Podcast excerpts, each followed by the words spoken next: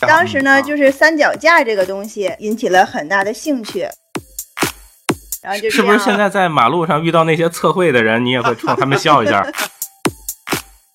终于到了一个我可以吐槽的一个问题了，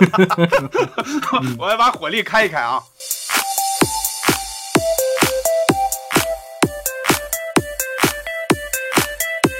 啊，那个时候来北京玩，我我爸爸也是会拿着相机去记录。家里那个时候应该是用的日本的那种傻瓜相机，可能是那个美年达的那一种，呃，不是美年达，那是汽水。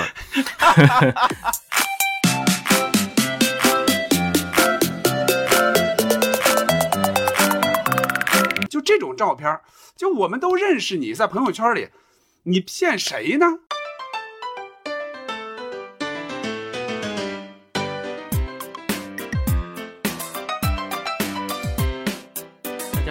欢迎来到新一期的西四五条，我是今天的主播杨明，我是小静，我是普头。呃，每当节假日或者重大的时刻呢，朋友圈或者微博就会热火朝天的展开局部的摄影大赛，比如天空中出现的彩虹、晚霞，还有连续几天降雨后久违的蓝天白云。那手机、网络、摄影在这个维度交汇。十月五号是乔布斯逝世十周年。几年前，在北京祥生行的店面里，他有一个摄影简史，乔帮主的 iPhone 作为摄影工具出现，让人感觉倍感荣耀。有了智能手机之后，世界上每天都会产生上亿张的照片，而技术的进步也并没有使好的照片的数量增加，这非常值得我们思考。呃，马未都先生曾在节目里很认真的说过，从气动快门时代他就开始研究摄影，而让他放下相机的一刻，是发现公园里拿相机的人比拿糖葫芦的人还多。到底是工具在帮我们进步，还是仅仅流于表面的光鲜呢？我们今天就来聊聊拍照这件事儿。嗯，聊聊我们从小到大经历过的拍照的这些往事。呃，你们都用过什么样的机器？啊，就是有没有一些令人深刻的场景或者拍过的人物？我我是想说，呃，我不知道你们小的时候都和什么东西一起照过相。我小的时候是和我们家的电视机、冰箱，还有我们家那个机台 电脑都照过相。嗯，就是小的时候照相呢，妈妈就会让我把手放在电视机的按钮上。或者是手 扶在冰箱门上照相。嗯，呃，我特别有印象的是，一九九一年唐山举办城市运动会，呃，当时在唐山抗震纪念碑的广场上布置了很多花坛，还有就是城运会的标志和吉祥物那些大的装置。呃，在那里呃照相的人很多。那年呢，我二舅呃来唐山探亲，当时他带了一部呃胶片相机。然后还带了一个三脚架，二二舅给我照了很多照片。就我们看到的那个吗？哎，对，就是后面我想跟你们说，就是我之前看到的那张像金明的那张照片，挺好，挺好，特别好。当时呢，就是三脚架这个东西引起了很大的兴趣。我第一次见嘛，也不知道它具体是干什么的，就是觉得它很新鲜。我二舅照相的时候呢，就是说你要是喜欢这个呢，你就抱着。我就不用三脚架了，就用手直接给你拍。然后我当时那个照片就是穿个红毛衣，然后你就看到那个肩膀上扛着一个 三脚架，这样扛着，然后就在花丛里边 笑。然后就是不是现在在马路上遇到那些测绘的人，你也会冲他们笑一下？对，然后就是让我让我非常有回忆的，就是我们过去的照片会和家里的各种设备可能新鲜的一些事物去拍照。包括我看到我爸爸他们过去还会和收音机、录音机拍照，这这个就是过去可能人们拍照的一个一个一个选题吧。小的时候你们呃有没有拍过那种角色扮演的嗯照片儿？就是我我去北戴河的时候，去北戴河旅游，我拍过哪吒的照片儿。那个那个时候照片是不是北戴河那些技术人员，他一张照片里面可以拍出三三四个景来？哦，对，那样的也有，对吧？是的啊，北戴河里，呃，会有那样的，就是一个照片里，呃，有在河有在水里泡着的，有在沙滩上坐着的啊，对。对，然后我嗯当时拍的是一个哪吒的，当时我还觉得我打扮起来还不错，然后手手里拿着一个 乾坤圈，站在那，个山上，站在那个 小山上。然后，但是后来拍完之后，看到我的那个发型也都是那种特别乱，那哪吒的那个那个造型是特别的松散，就不像我们那个看起来那么精致，然后人站在那儿也特别的傻。呃，后来我还拍过一个呃小皇帝的照片，呃，头上会戴着一个小皇冠，然后手里拿了一个宝剑。然后我当时当时就对，就特别喜欢这个照片。幼儿园毕业的时候，我还把这个照片、嗯呃特意选出来送给了我的老师。嚯，嗯，然后有有大概十几岁的时候，那时候我们那边流行拍明星照，我嗯你们应该也也也有过这样的 记忆是吧？呃，就是柔光的，柔柔光的，光的，然后还有那个朦胧，嗯，打上那个朦胧，然后人人就给化上妆。拍过一次明星照之后，我就对这个自己打扮自己特别的热衷，有 有一段时间就把家里所有能拿得出来的，呃，什么项链儿呀、耳环呀，还有一些丝巾呀，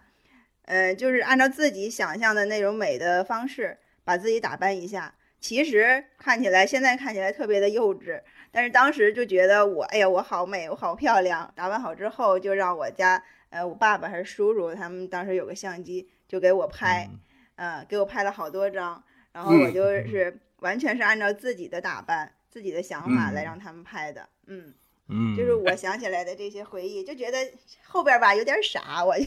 不太想说，有点丢人。挺好的呀。咱们说就要说这些啊。哎，是是这样啊，小静要不说这一段吧，我都忘了。那我就先说一下小静这个事儿哈。嗯小静，你说那个就是就是，尤其女生爱照那个带柔光的、朦胧的那个，那会儿嗯当时叫艺术照。嗯，对就反正我们那儿是这么说，叫艺术照。然后我想起来是什么呢？就有一个照相馆就在我家对面，然后我表姐、就是她是另外一个县的，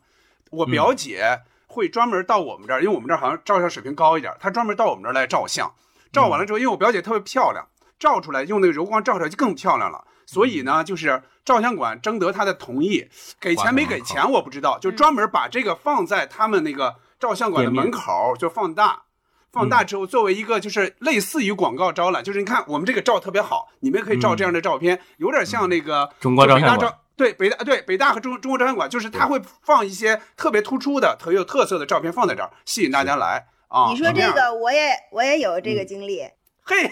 嘿，我小的时候，我小的时候有一张满月照，是那种上色的，很大一张。然后我当时穿的是一个蓝色的小衣服，戴一个白的那种小的那种小朋友戴的那个小帽子。然后那张。照片就是被我们唐山的红中照相馆，是唐山当地特别有名的照相馆，老字号，放的很大，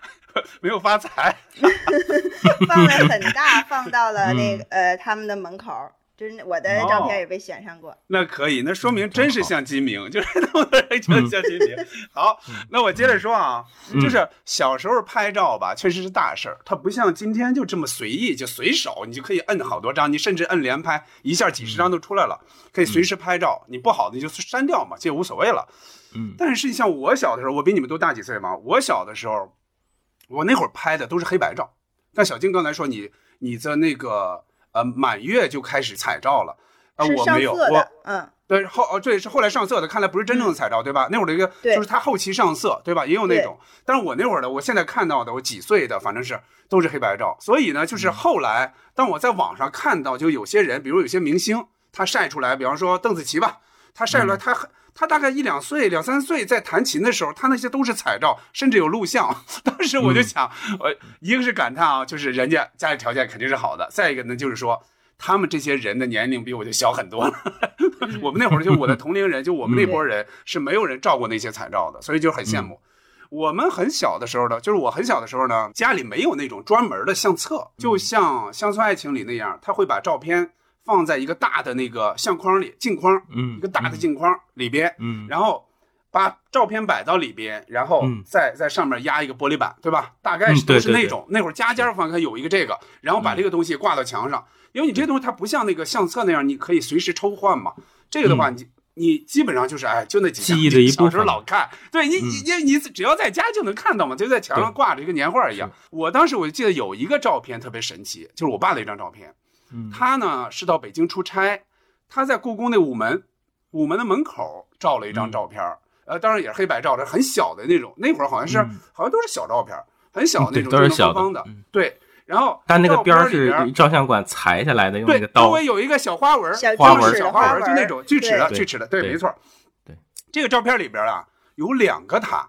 一个他呢就是穿着一个白色的那个应该是的确良的那个短袖的衬衣，一个他坐在驾驶员那个位置，就在车里边儿，嗯一个呢就站在了车门的外边儿。嗯 这个就很神奇，我那会儿看，哎，就不知道怎么还能拍这种照片，因为对我来说，嗯能一个人坐在那儿拍一张照片就就已经很难得了，就非常难得，很少拍照片。嗯因为我爸他喜欢拍照片，我是说被拍啊，就每一次从外地出差回来，他哎先到家吧，人先到家，哎拿一些吃的喝的给我们，然后过一段时间他就会收到照相的那个地方给他寄来的信或者一个什么，就里边就有一摞他照的照片啊。然后上面说的是我爸的照片啊，下面说我印象比较深的我的照片。嗯第一张呢就是百天照，我满月应该是没照过相，满月满月照相应该不会太好看，除非小静这种天生丽质啊。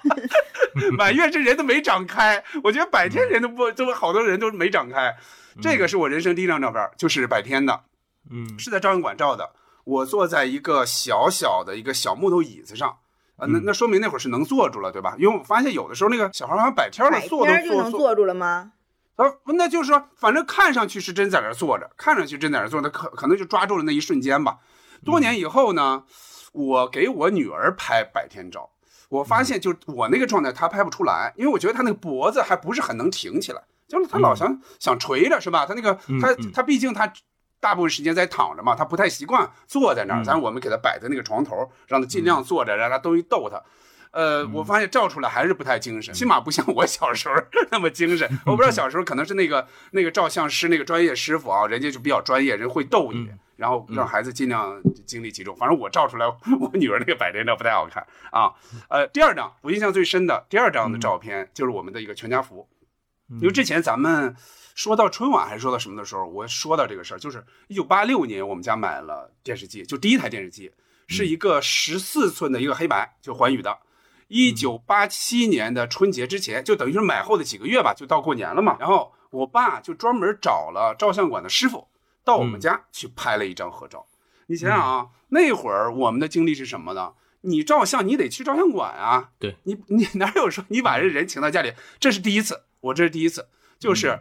把这个摄影师等于请到这个照相馆之外的地方照相。因为快过年了嘛，就每个人就提前几天，大大概是腊月二十几，应该是，就提前几天把那个衣服、新衣服，就过几天初一要穿的衣服都穿上，提前穿上，都是都很新的。然后我那件上衣还带一个很短的一个小领带，我记得，因为现在从那个照片能看出来嘛。然后我爸穿着一个就是新的一个深蓝色的中山装，哎，呃，这个有兜嘛，上面有兜，然后这儿这儿插一个那个钢笔，就那样的。然后除了我们家一一家四口呢，还有就是我爸就是把我奶奶从我伯伯家请过来，其实也就在一个村嘛，就就就走过来就完了。然后就是一起照了一张那个全家福，就是也是快过年了。你从这个现在的照片可以看啊，就里边那个家具。都擦的特别特别干净，因为那会儿好在，因为那个家可能成立也没多长时间，就那个那个新家，就所以它哪儿哪儿那个家具啊什么都是都是都是相对新的，尤其是那个我刚才说到那个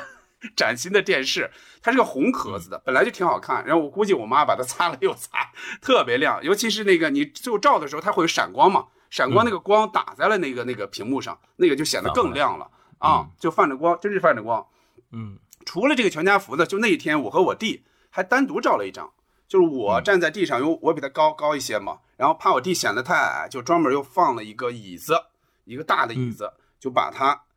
放在我边上，然后让我让我弟就是踩上去，这样显得跟我就差不了太多，就那样的。我还要说一张，就是我和我小姨的一个合影。呃，我姥姥家呢跟我们家不是一个县，我刚才也说到了就我表姐那个事儿嘛。就我小姨当时在我们县上高中，就有一次，就是她带着我刚才说到那个我那个表姐，拉上我妈，还有我，还有我弟，就我们去照相馆专门照了一张照片，就是那张照片，就是照相师傅确实能看出来，他们那会儿好像很有这个摆姿势的那种经验吧，就摆那个姿势特别合适，然后照出那个照片特别自然。而我姨特别会拍照片，她她笑起来特别自然。我和我弟呢，就又被安排照了一张。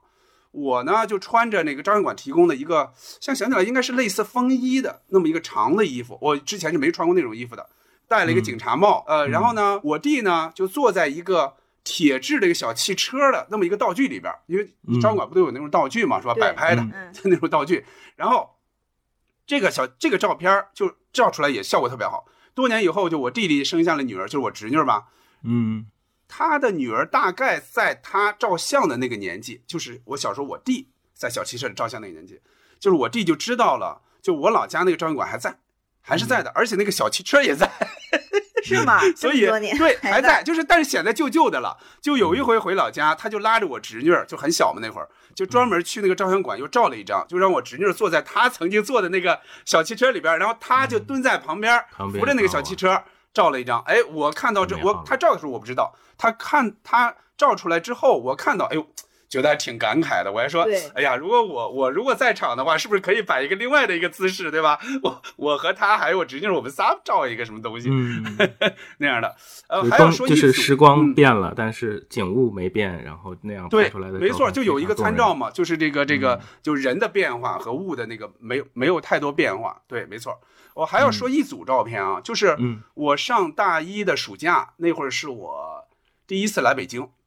嗯就我爸带着我和我弟去颐和园玩儿，我们没有相机，没有，就在那之前我们从来家里从来没有过相机，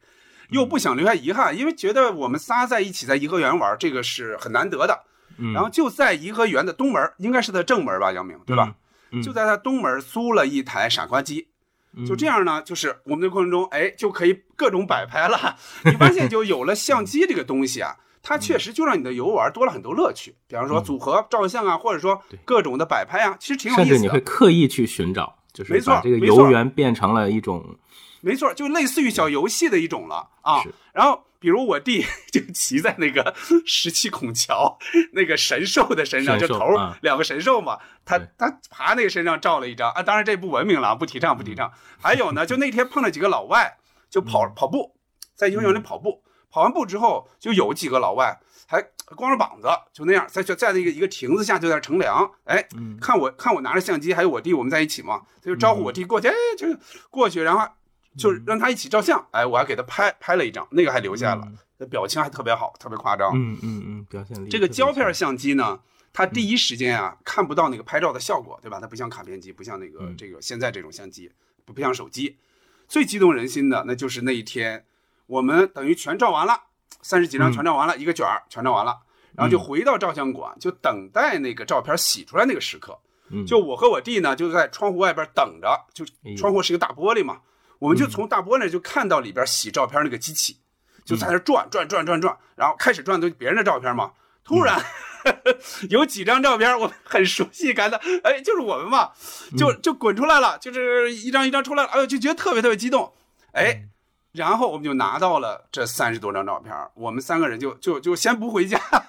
先坐在那个先坐在那个东那个照相馆门口那块那个台阶儿，就这么看，一张张翻看，传着看，哎，就觉得嗯还真是啊。从现在来说，其实我是觉得没有，我不知道为什么没有一张照的不好。真的，真都照的不好，没有闭眼的，没有模糊的，因为我们、嗯我们仨按按理说都没怎么碰碰过相机，但就那几三十几张照都特别好。这些照片呢，都放在了我老家的那个大的那个相册里边。后来我工作以后来北京，然后我就又想起那那些照片，因为有时候在老家会翻看嘛，我觉得哎嗯这一套应该应该我也保留一套，然后我就把底片拿来又重新洗了一套，就放在了北京的家里边了。嗯、啊太棒了，前面说完照片，我再简单说两句这个器材。我喜欢拍照片，但是对器材呢就没有那么讲究，不像杨明专业人士嘛。呃，我无非就是从最早的卡片机，从卡片机到后来的单反，现在呢，只要不是特别重要的场合活动，我觉得手机基本上也能满足。所以我觉得就是拿着手机把该记录的就记录下来，形成一个记录的习惯，比这个拍的完美可能更重要。所以这是我的一个大概想法。杨明，嗯，真好。哦，听你们分享完一下，嗯这个就一下就回到那个时代。刚才，嗯，像小小丁说到北戴河的那个，我也是有印象，家里还有去北戴河玩拍那样的照片。捕头说的那个心情和状态，这这个是真的是，这个真的是，我觉得有些都是长辈对我们的影响。我爸爸也是，呃，对照片为一种喜好，就是所以，我可能也对这个照片，他会有一种情感在。呃，我小时候的印象里，其实就是刚才捕头说的那个状态，去拍照，然后冲洗，然后就等，然后那两天就非常期待，然后拿到那个之后，你就开始选。就是其实就像跟电脑现在选片很像，就是摆出你觉得最好的几张，然后我们会从这个里面挑选再放大。那个时候还有塑封，就是放大之后再塑封就可以，就是摆在那个小架子上，或者就是嗯放大几张很好的照片。一定要有这么一个完整的流程。然后我家里从小就是印象很深，就是各种的相册，因为那个不不光有我们，还有我父母的长辈，他们有一些影像，呃，所以在那里面就是。特别动人，而且就是有那种铁盒，里面就是放胶片，啊，有很多很很好的底片，就是现在看起来就特别特别珍贵啊。那个时候来北京玩，我我爸爸也是会拿着相机去记录，家里那个时候应该是用的日本的那种傻瓜相机，可能是那个美年达的那种，呃，不是美年达，那是汽水，呃，美能达，对。是拿美能达的那个相机，然后也是拍到过我小的时候和外国人一块一块玩哦，呃，那个那个照片颜色质感就是对胶片就非常非常好看，所以我爸爸也拍过很多成长中很很重要的照片，不同阶段，比如就是我记得。初中啊，或者什么时候，就是拿着相机去公园，或者是像在天津的话，就去五大道，光影特别好的时候，就会拍一些。就是上一期咱们说过的电影的那个拍摄地，就是燕园，我就是家里面大概几代人都在那边拍过很好看的照片。那里面有个哪吒，特别漂亮。我家里印象很深，也是玻璃板下面，爷爷就会抱着抱着我在那边拍。对，就是那个现在想想家里的照片。确实有很多很小的带花纹，后来知道那个是拿刀一裁就那样的，因为原来还觉得哇，这个这个边边真好看。嗯，后来呃，就是玻璃板下的这些印记，但我们家好像很少就挂在挂在墙上冲冲印出来，不像这个。那个空间，我们那是我们村里的，我们村里的习惯。对，但玻璃板是是是真的。我们家现在用有的还还会底下垫上那个绿绿的东西。玻璃板，玻璃板，我一会儿会说到我家的一个玻璃板事件。我先预 告一下。对，呃，然后呃，印象里面对我来说哈，我小的时候犯过错误，就是用我知道这个相机放在哪儿。然后我那个时候就很喜欢体育，足球、篮球。然后家里面的这个墙上海报会贴很多，就是我我是拿着那个相机就直接拍海报，拍电视里面的体育比赛。那个对我父亲这个严格选片来说，那些片子是一定不会出现在相册，而且觉得那应该是一种浪费。我前两天在天津收拾东西的时候，我还找到了那个底片，我还对着光看了一下。都是当时电电视的体育比赛，还有那些曾经在门上挂着的那些乔丹啊，什么世界杯的那些人物什么的。呃，我我突然就在想，就是那个可能是我最早拍过的一些一些照片，呃，不被父亲选到正片里。但我觉得我那天看那些底片，还是觉得还挺珍贵的。呃，我后来大概是在二零零五年，就是用到，就是买了人生第一台的这个卡片机。呃，那个时候公司在用，可能很多朋友应该知道，就是当时有一款索尼非常著名的机器叫七幺七，一个大的前面一个很长的一个一个镜。呃，那个机器应该是当时那个阶段最好用的商业的这种拍摄的设备。之后。那个时候，尼康的型号应该是 D 八零，就它俩还是一个比较好的一个一个搭配一个组合。当时就用它拍了一些照片，我就觉得好神奇，就是数字之间的转化，把它直接放到电脑里，你就所见即所得。后来就买了第一台索尼的叫 T 三，非常好用的一台小机器，大概也陪伴了我十几年。我就一直用它拍照片，然后那个图片现在想想五百万像素，然后又很小。呃，那个时候用那个机器，我就知道两件事情：第一，就是要买正版的卡；第二，就是要买正版的电池，因为它当时用的是很很薄的那种电池。如果你用盗版的，那个电池会起鼓，会卡在相机里，就会有各种各样的问题。所以那个机器给我最大的一个是它陪我记录了很多时光，还有一个就是说对摄影和对器材的认识，就是那个钱一定不要省在这个上面，因为那个东西有可能会致命的。呃，我后来的话就买了单反，第一台单反是叫 D 九零。呃，那个时候不太明白，就是为什么我一个相机再加一个镜头，比人家一个镜头还便宜。嗯嗯，再过了两年就升级到一台 D 三 S 的相机，就是速度非常快的一台新闻机，我到现在也都在用，也是很喜欢用的一台设备。一七年的时候，嗯，买了第一台微单。也是一个小徕卡，叫徕卡 Q，它是记录了我就很喜欢的光影，也记录了我的孩子。呃，因为那个机器拍摄是没有声音的，这个对我来说是最大的幸福。因为平时在工作场合或者什么场合，就是静音对我的工作还是很需要的，也是对其他部门的一个尊重。孩子出生的前一天，我买到了一台胶片机，就是尼康的 FM 二。因为我知道很多很重要的摄影师都会用这台机器拍做非常非常多很好的照片，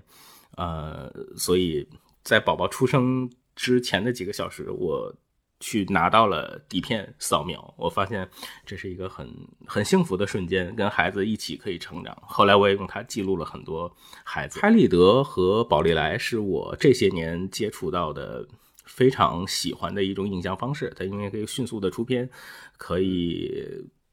第一时间保留你那个状态，而且那种唯一性是别的替代不了的。对，嗯咱们咱们仨不是还合过吗？合照过对，吧我就说 那个咱们三个人的那种合影，就是用那个，所以我觉得它特别特别珍贵，而且嗯这些年每次朋友聚会吃完饭，一定会用拍立得去拍很多的很多的照片，那个是最开心的时刻。我觉得杨明会让我们在每张照片下边写上自己的名字，然后他写上日期，就特别像我们小的时候看那些照片下边会给影印上某某照相馆留影，某某什么留念这种 啊，对，特别特别像过去的这样的一些小的记录。现在看起来那些其实非常非常珍贵，那个时光在那个相册里，尤其那个看着相册从几张照片薄薄的，到后来撑起来撑得非常非常厚，因为我觉得那个里面装的都是很幸福的时间。之后也买过一些傻瓜胶片机，呃，我觉得用它拍照片很随意，但是呢，有些东西把它胶片化，那个是另外一种质感，所以平时现在身上也会随身背一个，可能在几个地方我会每个地方放一台，就比较随机，但是我大概会根据你可能会遇到的人事物去安排一下设备，嗯，这个也是现在这个阶段拍照片的一种方式，呃，因为我的工作属性这种记录性，我可能会遇到很多人，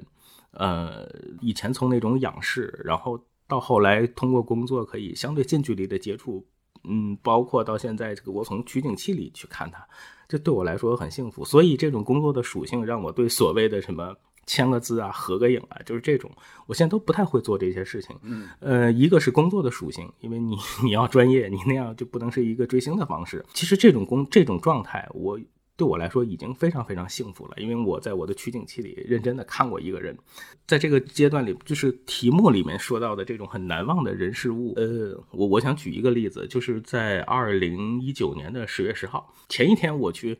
拍了日本的原研哉先生。我在第二天十月十号修片子的时候，我的手机里突然来了一条信息，就是说我很喜欢的一个油画家武明中先生去世了。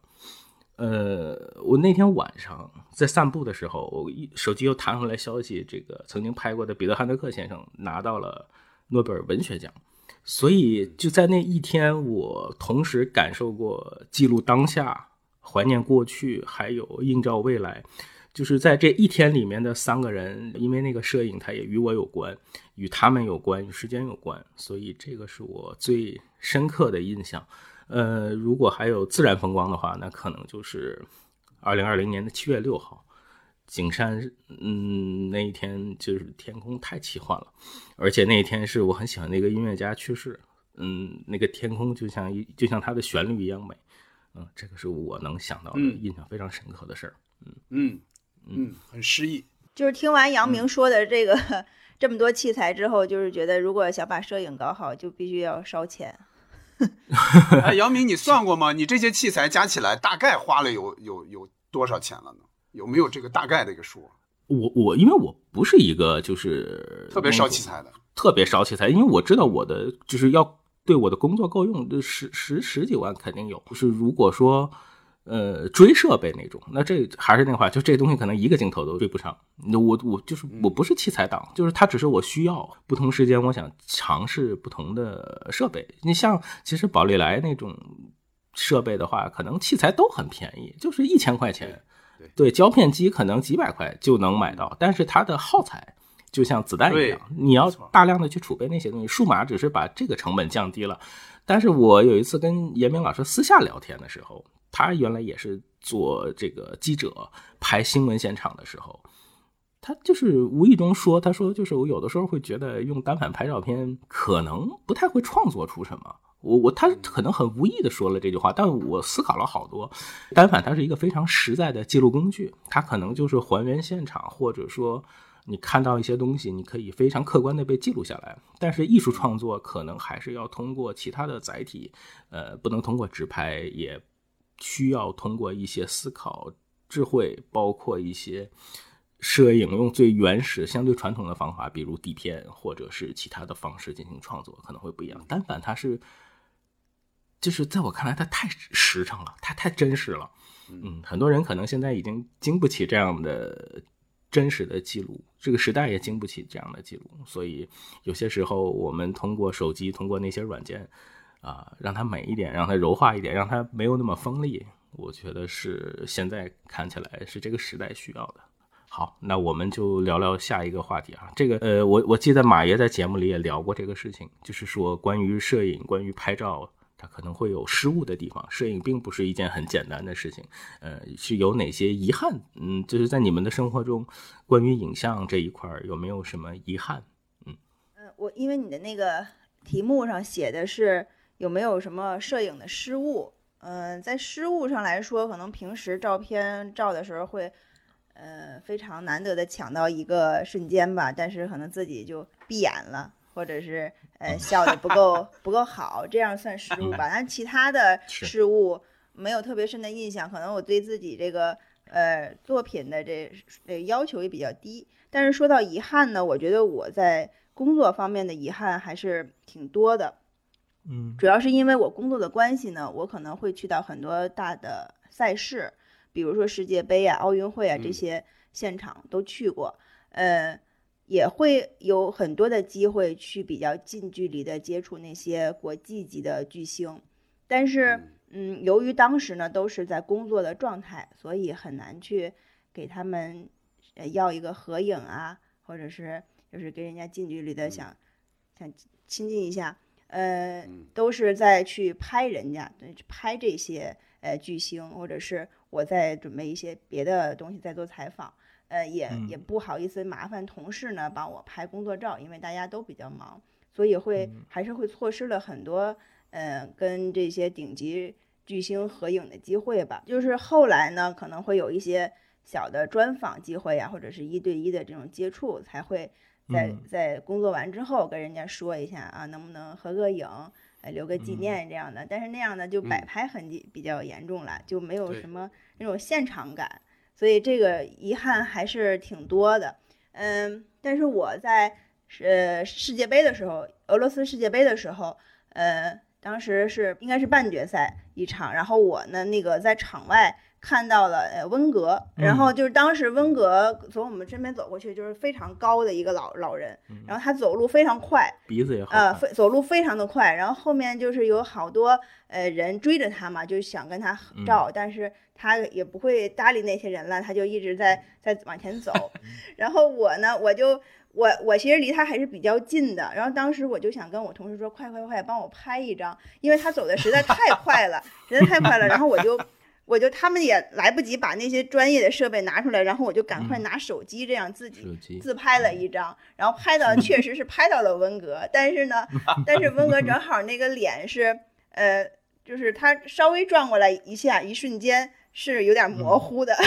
然后我就当时特别遗憾，就把我自己拍的很很清晰，但是他站在我的后面，他是整个这个脸稍微的侧过来一点，四十五度角那样的，然后就比较模糊。然后当时我觉得，哎呀，这个是我真的是离得他太近了，然后结果还还还失去了这样的一个机会，然后觉得特别遗憾。嗯嗯。啊。嗯啊，小静说到的是工作中的哈嗯遗憾，还有刚才说的也算一个小幸运。呃，嗯我说的遗憾主要是呃生活中的，嗯，就是如果说遗憾，就是摄影的遗憾，我觉得大的遗憾那就是小时候拍的照片太少了。一方面是自己的照片少，一方面是父母和就是我爷爷奶奶、姥姥姥爷那一辈的照片确实太少了，就是他们就更少。就是我父母的照片相对少，他们的照片就更少。比如就说，就是隔辈的那个，就是爷爷奶奶和姥姥姥爷这一辈人，呃，生前他们是没有留下过多少照片的，就是呃我奶奶相对多一点，我姥姥姥爷的我在我们家好像只能找那么几张。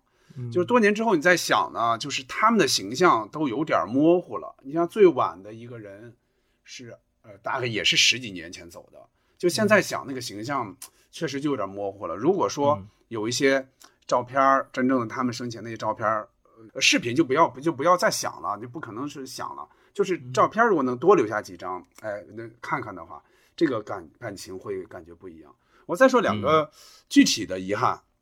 嗯就是，但是我这个不算是摄影的这个失误哈，嗯呃，一个就是我刚上高中的时候，我们家里当时还是没有大相册，就一些照片呢，他那会儿已经不不时兴不流行把这个照片呃摆一个大镜子放在墙上了，已经不时兴了。就是我就我看谁家好像都不这么挂了，就是嗯有一些照片觉得不错的，然后我爸就把它放在就刚才杨明说到的，就是写字台的那个大的玻璃板下边压着，嗯对吧？嗯就是那会儿很多人就这样这么干嘛。对，呃，讲究的下边还有一个就是绿色的那个那叫什么绒，是吧？一个绒布，对吧？衬在下边，然后放照片，然后压这个大玻璃板，它是这样。呃，有一次呢，就出了一个事儿，就桌子上洒水了，这个水呢肯定是进到这个玻璃板下边了，但我们当时就没有这个意识，说哎呀，这个会不会对照片有什么破坏啊？如果说那个第一时间把照片拿出来的话，那些照片应该是没有太大问题的，甩一甩，擦一擦，应该问题不大。但是本身照片就是从水里出来的，就不会太惧怕没错没错，那那就没有办法了，就一直在那放着，直到直到我们搬家，结果一掀开，发现就是照片里有好几张，它那个画面都受损了，就是那个色彩，它应该是很早之前就粘到了那个玻璃上边了。这个东西嗯就没有办法，你不可能说 我天天拿这个了，哎，我不可能，对我不可能天天拿着这个这个大玻璃玻璃 走吧，对吧？所以那就忍痛割爱，没办法了。就有其中，而且那些照片儿还都没有底片了，就你想洗也洗不了。包括其中有一张，就是我弟当时应该是还在上幼儿园，他第一次到北京玩儿，然后那个我爸带着他在八达岭就抱着他照了张照片，那个照片就两个人状态都特别好，但那个照片就。就是很遗憾，就是就是两个大水点儿，就是正好在照片上面，那个照片就等于废弃了。除了这个呢，就还讲一个，就是这个还不是拍照片的失误，是一个录视频的失误。嗯二零一零年，就我弟呢，给他的儿子办满月，他非常重视这个事儿，嗯，他办的场面特别大，请了很多桌。嗯他呀，平时啊，他没有这个机会在当众说话，嗯他这次呢，就现场就要讲一段，对他来说就是一个重要时刻了。嗯然后他就很重视，提前好多天就跟我说：“哎，你帮我写一个稿子，哎，写出来大概要什么样呢？既让人有点感动，就有点煽情吧，你还得有点意思，因为他平时爱开玩笑嘛。我弟这人也是爱开玩笑，爱爱说笑话。然后呢，他说还得让人笑两声，就那种，哎，我就给他写了一篇，哎，提前给他了。那既然是重要场合呢，我就说，哎，那我也录下来，因为我当时正好有个 DV，、我正好有个 DV，手机当时还不行，手机嗯拍视频拍照当时还都这么。长，对，没办法，对，所以我就带上我的 DV，但问题就在于那天就不知道怎么回事儿哈。嗯我事后感觉，我觉得我是一再确认了，我就是摁了那个录制的那个启动钮的，那是一个红色的钮，嗯呃，就像咱们录 录音一样哈，就是我是一再确认的。嗯 我说我绝对是摁了，但就是没录上，不知道为什么，就是没录上，嗯就是事后一看，很就是没录上，所以我弟全程都没有录所以我弟上吗？对，我就是不知不知道是为什么，所以我就想，我我弟我弟和我弟妹会不会怪我啊？就是嗯如果是现在呢，你想想，那那拿 DV 的基本上都没有了，是吧？你不管嗯周围有多少人，他都会就是有几个人拿着手机随意拍几个。对，肯定不可能把这东西遗漏的，这这是一个很重要的场合嘛，对他来说，哎，那这就没办法了。所以那个不是那这个就是一个稿子写的怎么样了？那个那个没事儿，那个没事儿，嗯所以我现在也没啊，那个稿子我好像还能找着，但是这个这个视频就找不着了，没办法了。我我想说的其实也是一个关于摄影的很大的遗憾，就是是这样，就是我每次现在跟他一起走到呃北海前面那个国家图书馆的时候，我爸爸总会跟我说起当时跟爷爷奶奶一起。他们来北京，那个时候好像来北京还要带粮票，带什么很多东西，就还很复杂，就是要带很多东西。他就说那一卷照片当时没挂上，就是错过了非常多的哦情绪和表情，嗯因为他肯定我父亲会记着他当时拍照片的时候去过的那些地方，然后还有一些状态，一定是非常难得的。嗯，他应该也做了那些拍照的动作，爷爷奶奶肯定有很好的情绪，但是就非常遗憾，那一卷是没有挂上的。我每次走到那儿，心里都会有一点，就觉得这个地方可能跟我家庭的记忆有很大的关系，而且那个失误可能可能让我父亲现在都觉得是一个很大的遗憾。嗯嗯，这个就让我呃现在做这份工作的话，就会有很大的，就是职业职业至少是一种职业要求吧。因为我觉得像对于现在来说，摄影师的一些拍摄出问题，无非就是分两种吧，大概一个前期的一种后期的。前期的部分可能就会有这种，捕头刚才说的那个算一种，还有就是我觉得就是可能现在的话，卡可能出会出问题，或者没有备用电池，就是或者你的设备出问题，但这个概率不大，可是还是会有。呃，后期的话，大部分其实就是备份的问题，就是要不就是硬盘崩溃了，要不就是光盘会出问题。我以我以前有一段时间，我大概买了那个小的机器之后，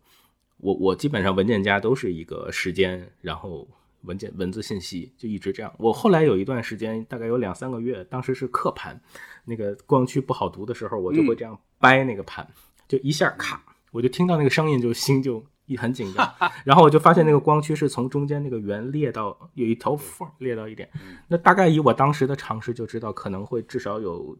几个月的照片是没有了。那张盘到现在还留着，但是读取可能是确实是出了一些问题，所以那个可能是我唯一丢照片的一些一种操作失误。大部分现在我基本都是双备份到三备份，包括一些一些所有的照片，我我就是绝对不能出现 这种情况。这个也是也是一个基本的素质吧，所以摄影师不能丢照不能丢照片，对对对，嗯是一种呃，顺便顺便夸一句杨明啊，就是我们每一期的节目的那个录音，想就是我们三人，我们三个人的录音，就是杨明那里都是有备份的，他会把三个人的这个除了节目的成品，他会把三个人的这个声音我们三个也人的素材。每次在节目开始之前，杨明都会提醒我们，嗯，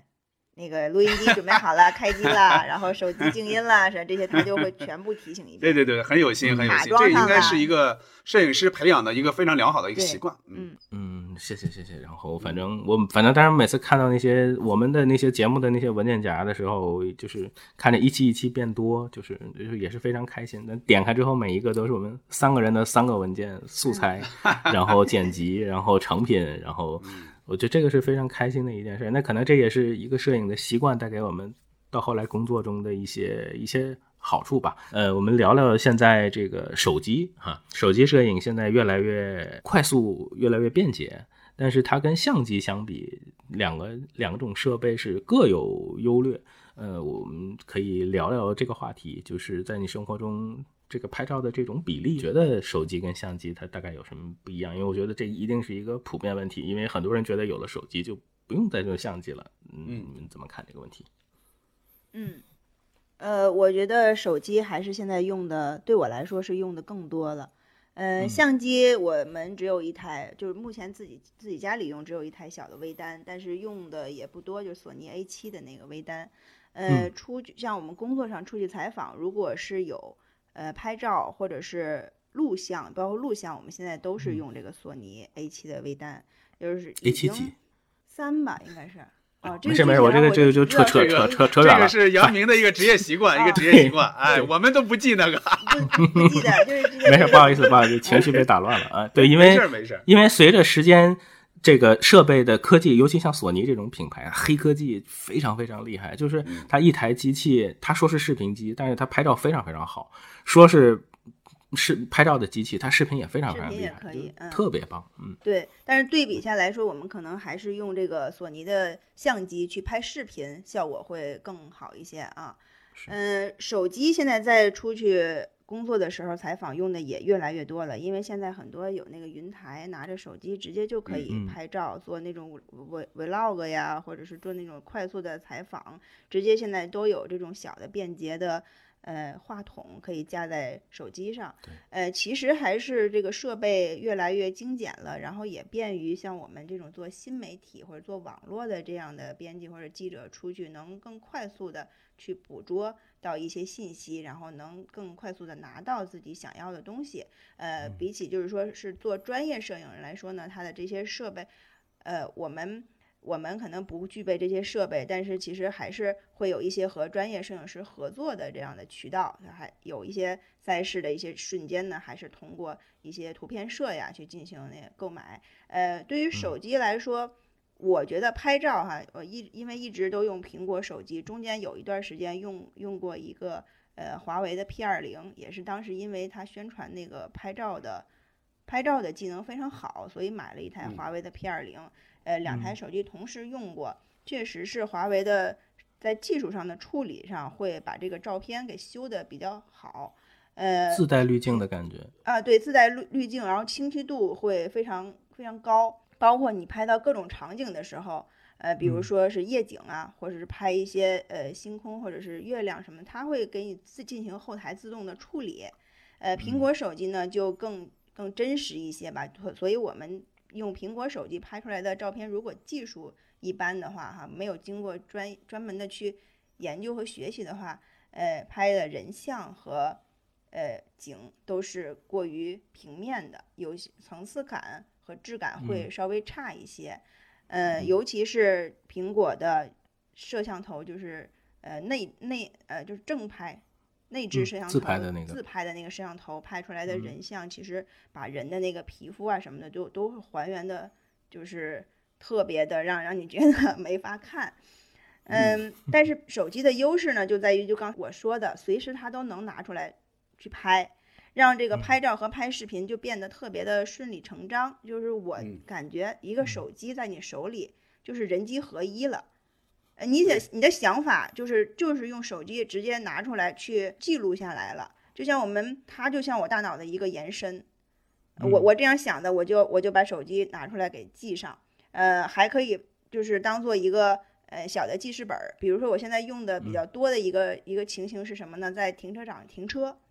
对，呃，我我这个车位我我我可能记不住是在哪个号，我停好之后我就用手机拍一张。拍一这个车位号，然后等着下等到回来之后，按照这个图片来找，这样就是非常方便。好多这样的小的生活场景，呃，可能我看到了一个产品，拍下来，然后去淘宝一搜或者什么的，我就能知道它多少钱呀，是是什么东西啊，或者什么这个是那种搜图，也都是非常的。便捷。对手机在我们生活中的这个便捷程度，它其实就像一个人的呃大脑、手臂的一个一个延伸。所以我觉得这个是它的优势，劣势就是像我刚才说的，确实是呃经过要经过研究和琢磨才能才能把一张手机里的照片。拍的很好，像我之前跟你们说过，我姐姐嘛，她就很喜欢用手机拍孩子。后来我就发现，她经常用这个苹果手机的人像模式来拍嗯，孩子的场景，那个拍出来的呢，它会自动的会有一些比较好的处理，呃，包括人它是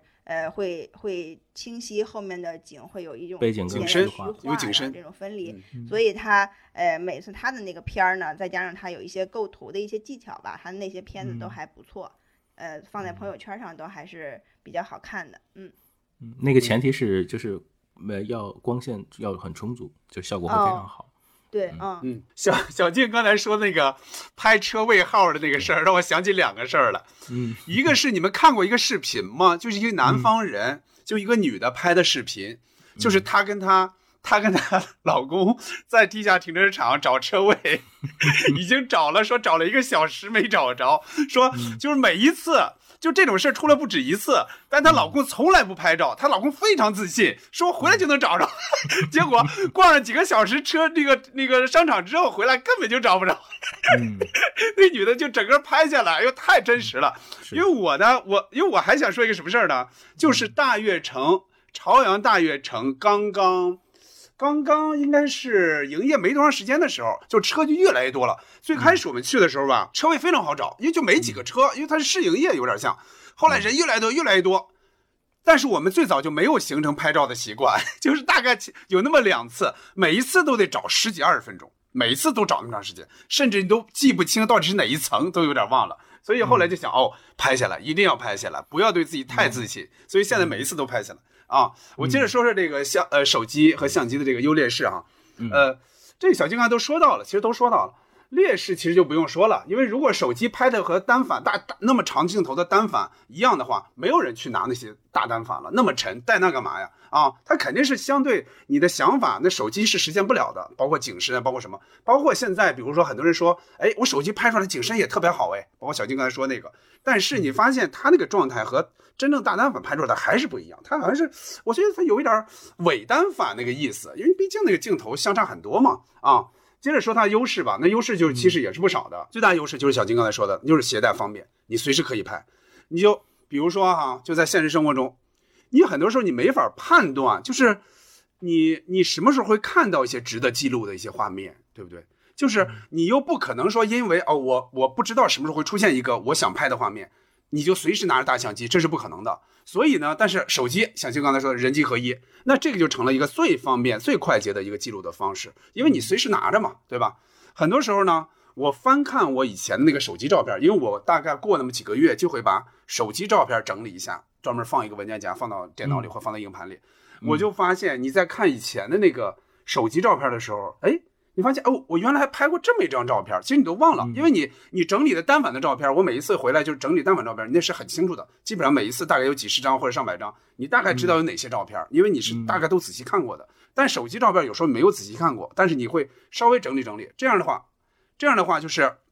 你在看的时候发现，哎呦，还有这么张照片，我还跟这个人合个影，我还拍过一张这么一照片。如果没有手机，就这一些珍贵的这些随机出现的画面，你就可能记录不下来。就大概是这样的，还有就是手机有一点好，就是因为它不像相机那么正式，尤其是现在人人随时拿手机拍照，它就使得什么呢？你拿起手机拍的这个动作就不会对别人形成太多的冒犯。你你比方说手机你拿着，我有时候我记得我去那个外地去旅游嘛，然后你拿着相机到了一些地方，那人们都很紧张，说哎你在拍什么？那意思你要干嘛？就是表现出来很不自然。但你手机，因为人们已经适应了拍照和被拍，基本上适应了，基本上不太会形成一种冒犯，所以你更容易抓到一些画面，拍到一些画面。那所以这个这这也是它的一个好处。呃，但是就是还是方便的同时，肯定要牺牲质量。所以有些比较重要的场合，比如我预感到今天可能会我要参加一个活动或者参加一个什么场合，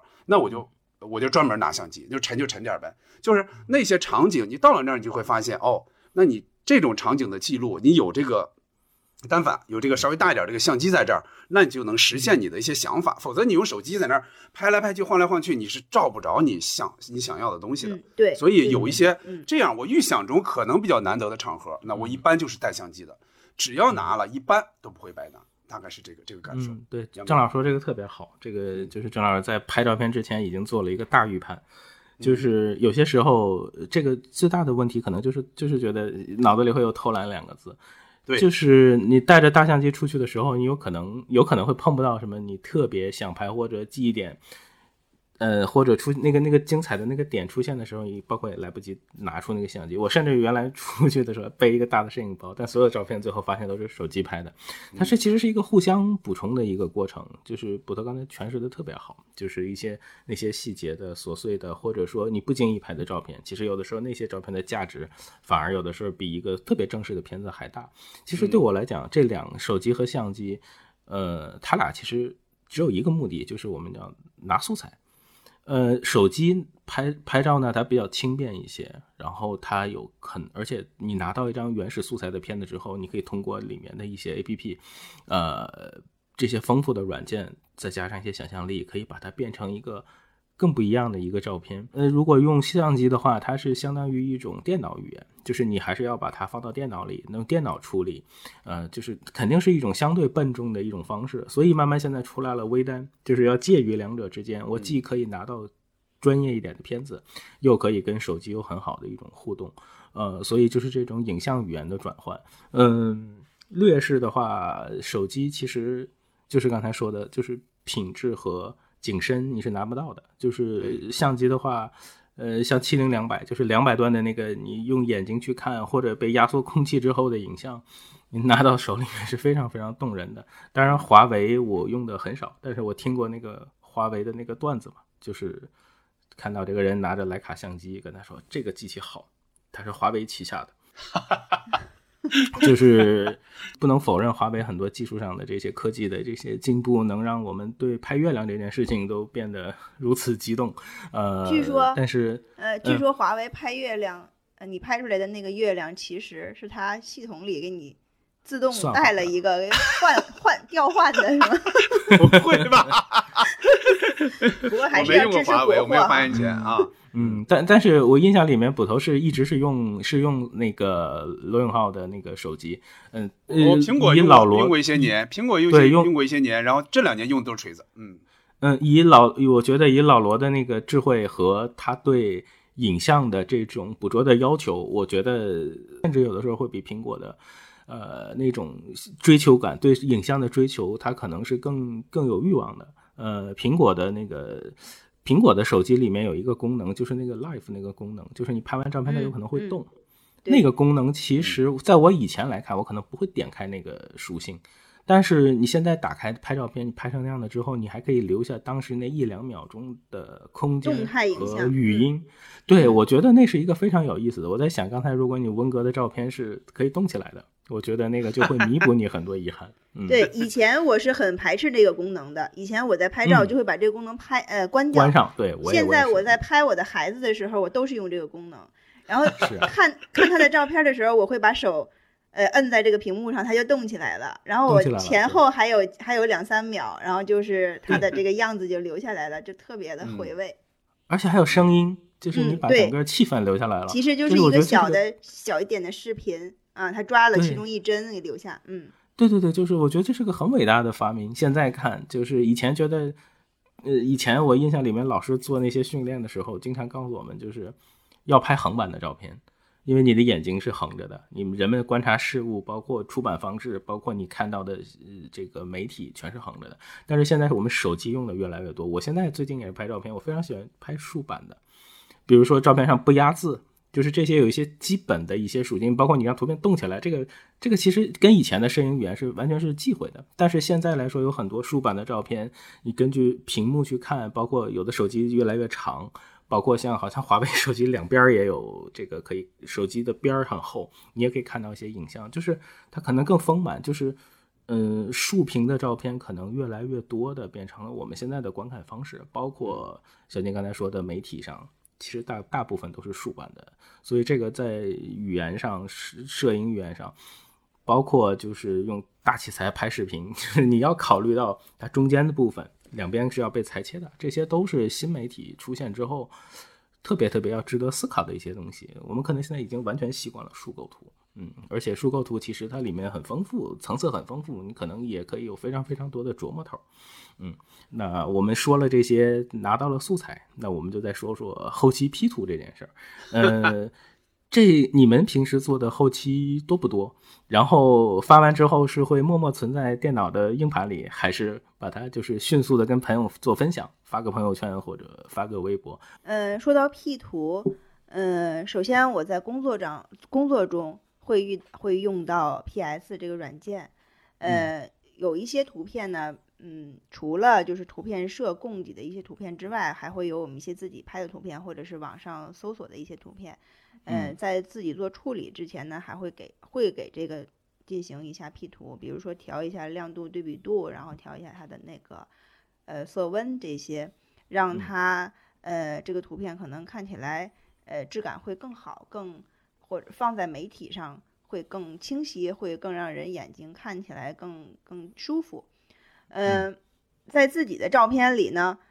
我用苹果手机其实很少 P 图，我的手机里没有装过美图秀秀。我我我不喜欢啊，我不喜欢把就是像很多女孩那样不不开美颜就不照相的这样的一个习惯，呃，留在我的这个手机里。呃，我一般就是说拍了自己的照片，或者是家人的照片，或者是一些场景呢，我会使用一个嗯一个就是 P 图的软件，但是它不是美图秀秀那种只 P 人脸，它是把这个整个的这个照片的一些滤镜呃改变一些滤镜啊。这样，然后增加一些其他的这种质感。然后在我看来，有一些滤镜，你在改改完之后呢，会有一种，呃，像故事的叙述感。有的更更像一种，呃，像电影的这种质量质感。有的会像，呃，它的那个滤镜，我们看到现在的滤镜非常的丰富，有比较可以偏的变偏苍白。让这个照片看起来很干净，有的呢会色彩对比非常强烈，让这个照片就看起来会呃会更有艺术感。还有一些我们可以看到有，比如说像做成电电影类的或者做成动画类的各种的滤镜，我会我会比较喜欢把照照片做这样的一些滤镜的改变的一些尝试。但是那个呃确实和一些其他的，比如说女孩或者是同呃或者是。呃，朋友呢一起拍照，尤其是女生，她们就是必须要开美颜，所以不开美颜我就不跟你照。然后一场生意，然后其实，然后我我我就呃只只能用他们的相机，然后你你用你的相机来拍吧，然后我们就一起拍，然后人确实拍出来非常的漂亮，嗯，皮肤也好，呃透亮，然后脸也会显得瘦，然后这确实是给人看起来很好看，发出去发朋友圈让人。看起来比较好。嗯，现在说到那个拍朋友圈呢，发朋友圈呢，我最开始还是挺喜欢在朋友圈上分享生活的，因为朋友圈，嗯，呃，可能最大最开始的定义它就是 a moments，它其实是记录我们生活的一些瞬间。呃，这个它主要的功能其实就是为了分享。呃，从最呃，我们可以从最开始看到朋友圈，大家会分享，呃，吃吃喝喝，出去玩儿。呃，这这些这这些比较值得分享的一些事情吧。但是慢慢的时间长了之后，我们就会看到有有的一些人发朋友圈，就会给人产生一种在炫耀的感觉。所以就是嗯，看到这些朋友圈呢，呃，时间长了呢，我也不太不太喜欢。然后再后来就开始出现有微商呀、做广告了这些，所以现在。呃，朋友圈看的越来越少了，也发的越来越少了。当然，我自己还是也会发我们的这个广告哈，就是 比赛的一些 赛事海报啊什么的这些，我我也会发广告。所以现在朋友圈已经已经改变了以前 moments 的定义，已经现在应该算是一个宣传媒介了，更是宣传媒体的一部分。对，所以嗯，我其实如果发我日常的朋友圈呢。我不会把自己弄得很美呀，或者是去了什么地方很光鲜亮丽的那些东西发出去。我觉得这些分享这些东西毫无意义。我其实更喜欢呃拍某一个场景，或者是自己比较囧的一些状态呀，有一些生活的这种幽默感发呃发出去，是表达了我对生活的这样的一种态度。甚至会在朋友圈里可能说一些呃发生的一些不好的事情，或者一些。目前遇到的一些比较窘迫的这样的情形吧，我觉得还是，嗯，把这个东西当做时不时的一种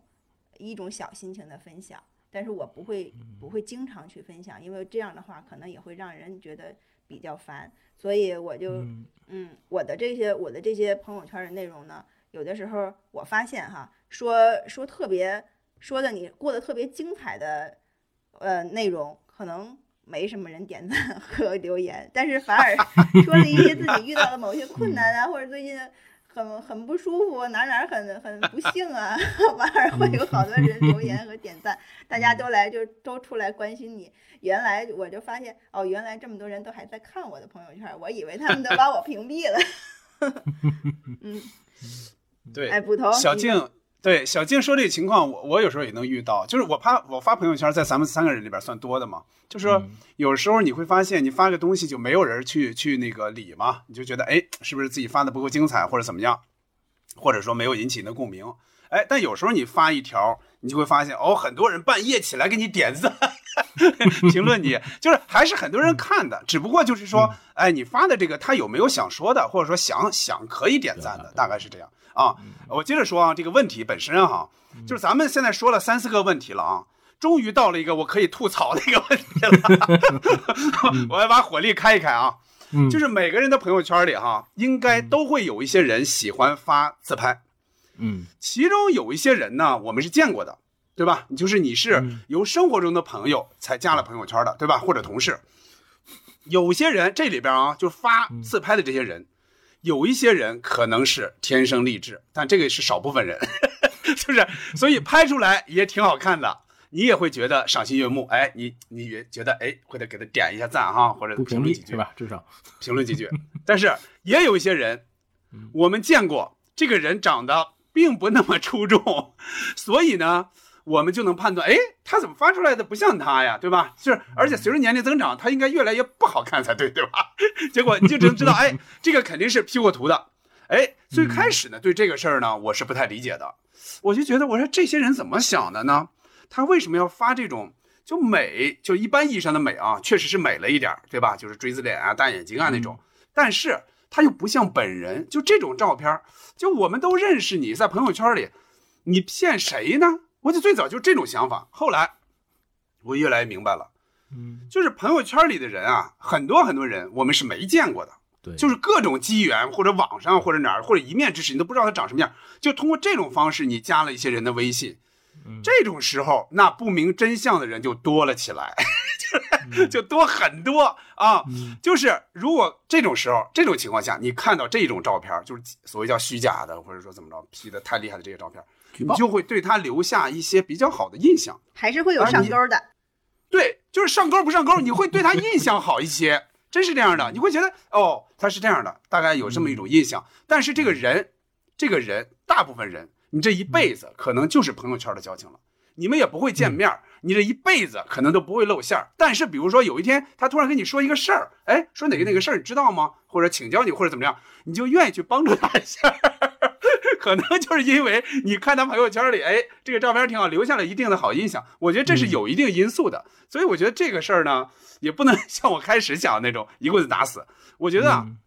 ，P 图本身是没有什么问题的，就是每个人都想展示自己。你被愿意被看到的一面吗？我是我是几乎不发不发自拍，不发那个个人的这些照片，但是我发的那些。有一些东西，那你肯定还是愿意让人看到你这好的一面嘛。你你肯定不像不想展示我是个坏人，对吧？我我对社会不不利，你肯定不会写这些啊。只不过我是觉得啊，你 P 图的时候不要 P 的太狠，别 P 的太假。就是你那么大的眼睛，那脸尖成那样，就是那种明显的就不是一个正常的人了，就人不可能长成这样了。就这个还是不要，我觉得反倒就不显得美了。不过我还要说一点啊，就是我我也是回应一下刚才小静说的那个，就是朋友圈问题，就是咱们现在的很多人的焦虑，确实都来自于朋友圈。有些人根本就不看了，有些人根本就不发了，或者说就改为哎三天可见，几天可见，对，就是这样的。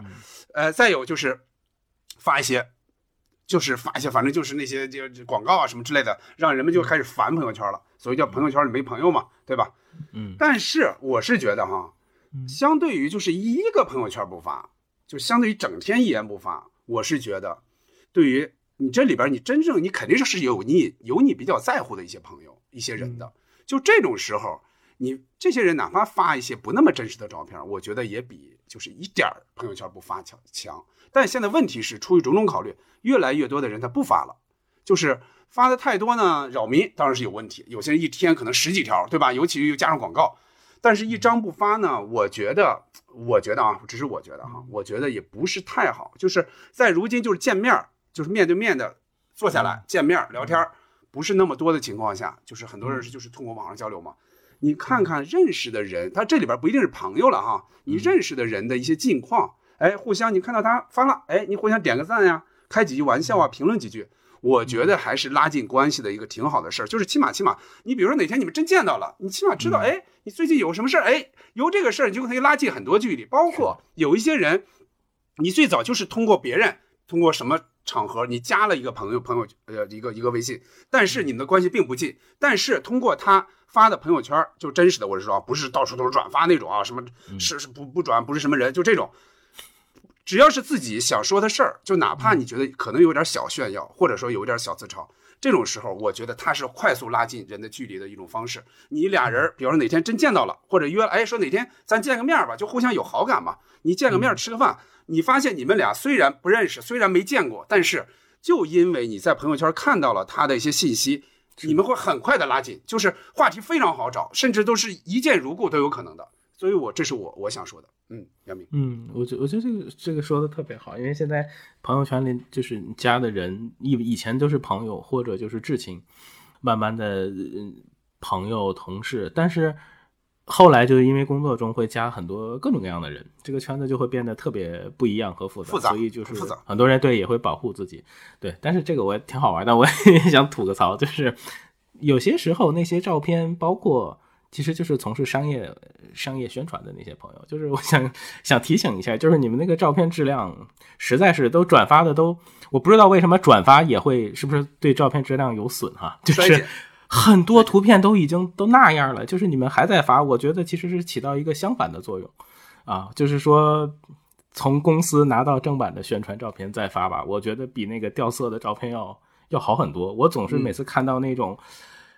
有些很大的公司，包括甚至很大的保险公司 发出来的那个照片质量都已经褪色成那个样子了。我觉得其实让更多的人看到，其实可能会有负面的那种那种感觉哈。呃，我们那个时候学学摄影的时候，经常在一起开玩笑，就是说这个拍摄的照片图片里没有爱怎么办？我们就说就用 Photoshop 去做，呃，这个我觉得包括这些照片，其实朋友圈也好，或者就是我们一对影像的理解，就这个它是一种趋势。就是说，呃，优势呢是在就是所有人都期待能变漂亮。呃，用袅袅的话说，就是它可能这种形式就会存出现幸存者偏差啊。如果你晒个指纹，反而就变得就是特别的特殊。呃，但劣势呢就是。就是想看到也没办法看到真实的记录，就是存在你手机里的照片，你没办法看到真实性，记录性会被打折。呃，而且这种拍摄方式也是以前一年拍摄影这件事儿，就是一年几次，现在拍几次就够以前一年。就是这个数量的变化，其实让你对照片越来越不珍惜。这个就是为什么，嗯，很多人还愿意回归到胶片时代的这种生活，就是让它有仪式感。你要想很多东西，你考虑之后才按下快门。呃，朋友圈对我我自己的朋友圈是，就是这一天一定要有一件非常非常打动我的事情，呃，值得记录的时候，我才会发一下。但是我我在我的观察里面有一件非常好玩的事儿，因为这个朋友圈里也会有一些很大的影像的艺术家，但是他们生活中的朋友圈发的可随意了，非常随意的就拍了一张照片就发出去了，但是他们的作品是响当当的，但是朋友圈里面就会显得特别随意，这也是一种反差，在我的观察里面。呃，我觉得现在的人越来越多的屏蔽或者关闭朋友圈，一个可能是考虑到工作职业的属性，还有一个就是小青老师原来聊过的，就是他有可能会为了领导去单开一个一个一个一个号，那个也是一种非常一 有战略性的一种一种方式，因为它可能真的就是变成你生活的一部分，或者一个人的自媒体的一部分，所以其实还是要分开来来做这件事情。我觉得这里面有智慧、有哲学，呃特别特别好玩的事情啊。呃，以前朋友圈我们看里面都是九张照片，后来到发微博的时候，发现现在可以发到十八张了。嗯就是在这个过程里面，我不知道你们在拍完照片、在选片的时候有没有什么心态上的变化。呃，我觉得这个也可以聊聊。嗯嗯，以前的这个呃朋友圈九宫格，的确是嗯。有那么一段时间，在我特别想分享事情的时候困扰过我，因为它只有九张，可能我嗯。需要选择的照片呃非常多，几十张，而且这这嗯。个。我想分享的这件事，比如说我出去玩儿了，我去了一个什么地方，去看了展呀、或者是看了演唱会，我非常的想分享给给别人，或者是我我不是分享，我只是希望能更全面的把这个事儿在我的朋友圈里记录下来，所以我嗯。还是觉得九张图是不够的，可能有一件事儿呢，我还会发好几条朋友圈儿。好几条，就当时还有过这么一段时间，是在我发嗯。朋友圈比较多的一个一段时间。嗯。呃，然后每每一条但是就是如果一如果一件事情我发了两到三条朋友圈，每一条都有九嗯。张图，但是有一个嗯。困扰就是，呃，点每一条朋友圈下边都会有一些评论，我就嗯 会针对每个不同的评论，还要去想办法，哎，怎么去回答人家，怎么给这个人，嗯呃，他问的我针对这个事情，我怎么回答会显得会更好，会显得我嗯更、呃更有品位，会显得我这件事儿做的更有意义，哎呦，把我弄得非常的困扰。后来呢，呃，后来我就想，干脆这些事情，呃，我自己感受到了，我就感受好了，我也不需要和别人去分享了。嗯可能我，可能我分享给别人，别人看起来呢，也不觉得这个事儿有多好，或者是他们觉得啊，你做的这件事跟我们，我们也并不感兴趣。慢慢的，我这个九张图就剪了。就是在剪的过程中，我们会发现，就是以前的朋友圈它是会缺角的，对吧？八张、七张，它会有一个缺口。太难受了，对于这个个强迫症强。迫症的人来说，就有点儿就有点儿烦了。嗯，但是现在呢，我们看到，比如说你发了四张，或者是发了嗯六张，它会自动给排列成这种这都没事儿四张六张都没事儿它会有一个嗯排列，呃，所以嗯还是呃有一点点改变的。呃，慢慢我嗯发的这个分享图可能就越来越少了，直到现在，如果分享一个事儿，可能用一张图片就说就嗯说完了。呃，说嗯到微博，呃，也是也是最近像杨明说的，发现了它能，它不止九张了，它能传嗯。好多张。我觉得这首先是因为微博它更有一个新闻的属性在里边儿，嗯，好多事情你只用九张图，它可能不能表达完全，包括现在图里，我们看到好多图里又加了字，或者甚至是长图，里边全都是字，就是这里边是把一个事件从头到尾的，就是说的非常详详实的，所以又用九张图可能就不够了，会多加了十张、十一张、十二张这样的，呃，所以它是一个新闻的属性在里头，所以它会呃增加这些，但是但是我不是目前我不是在微博上分享的这样的一个人，呃，我我我我作为微博的用户呢，我更多看重的还是从它上面获取一些呃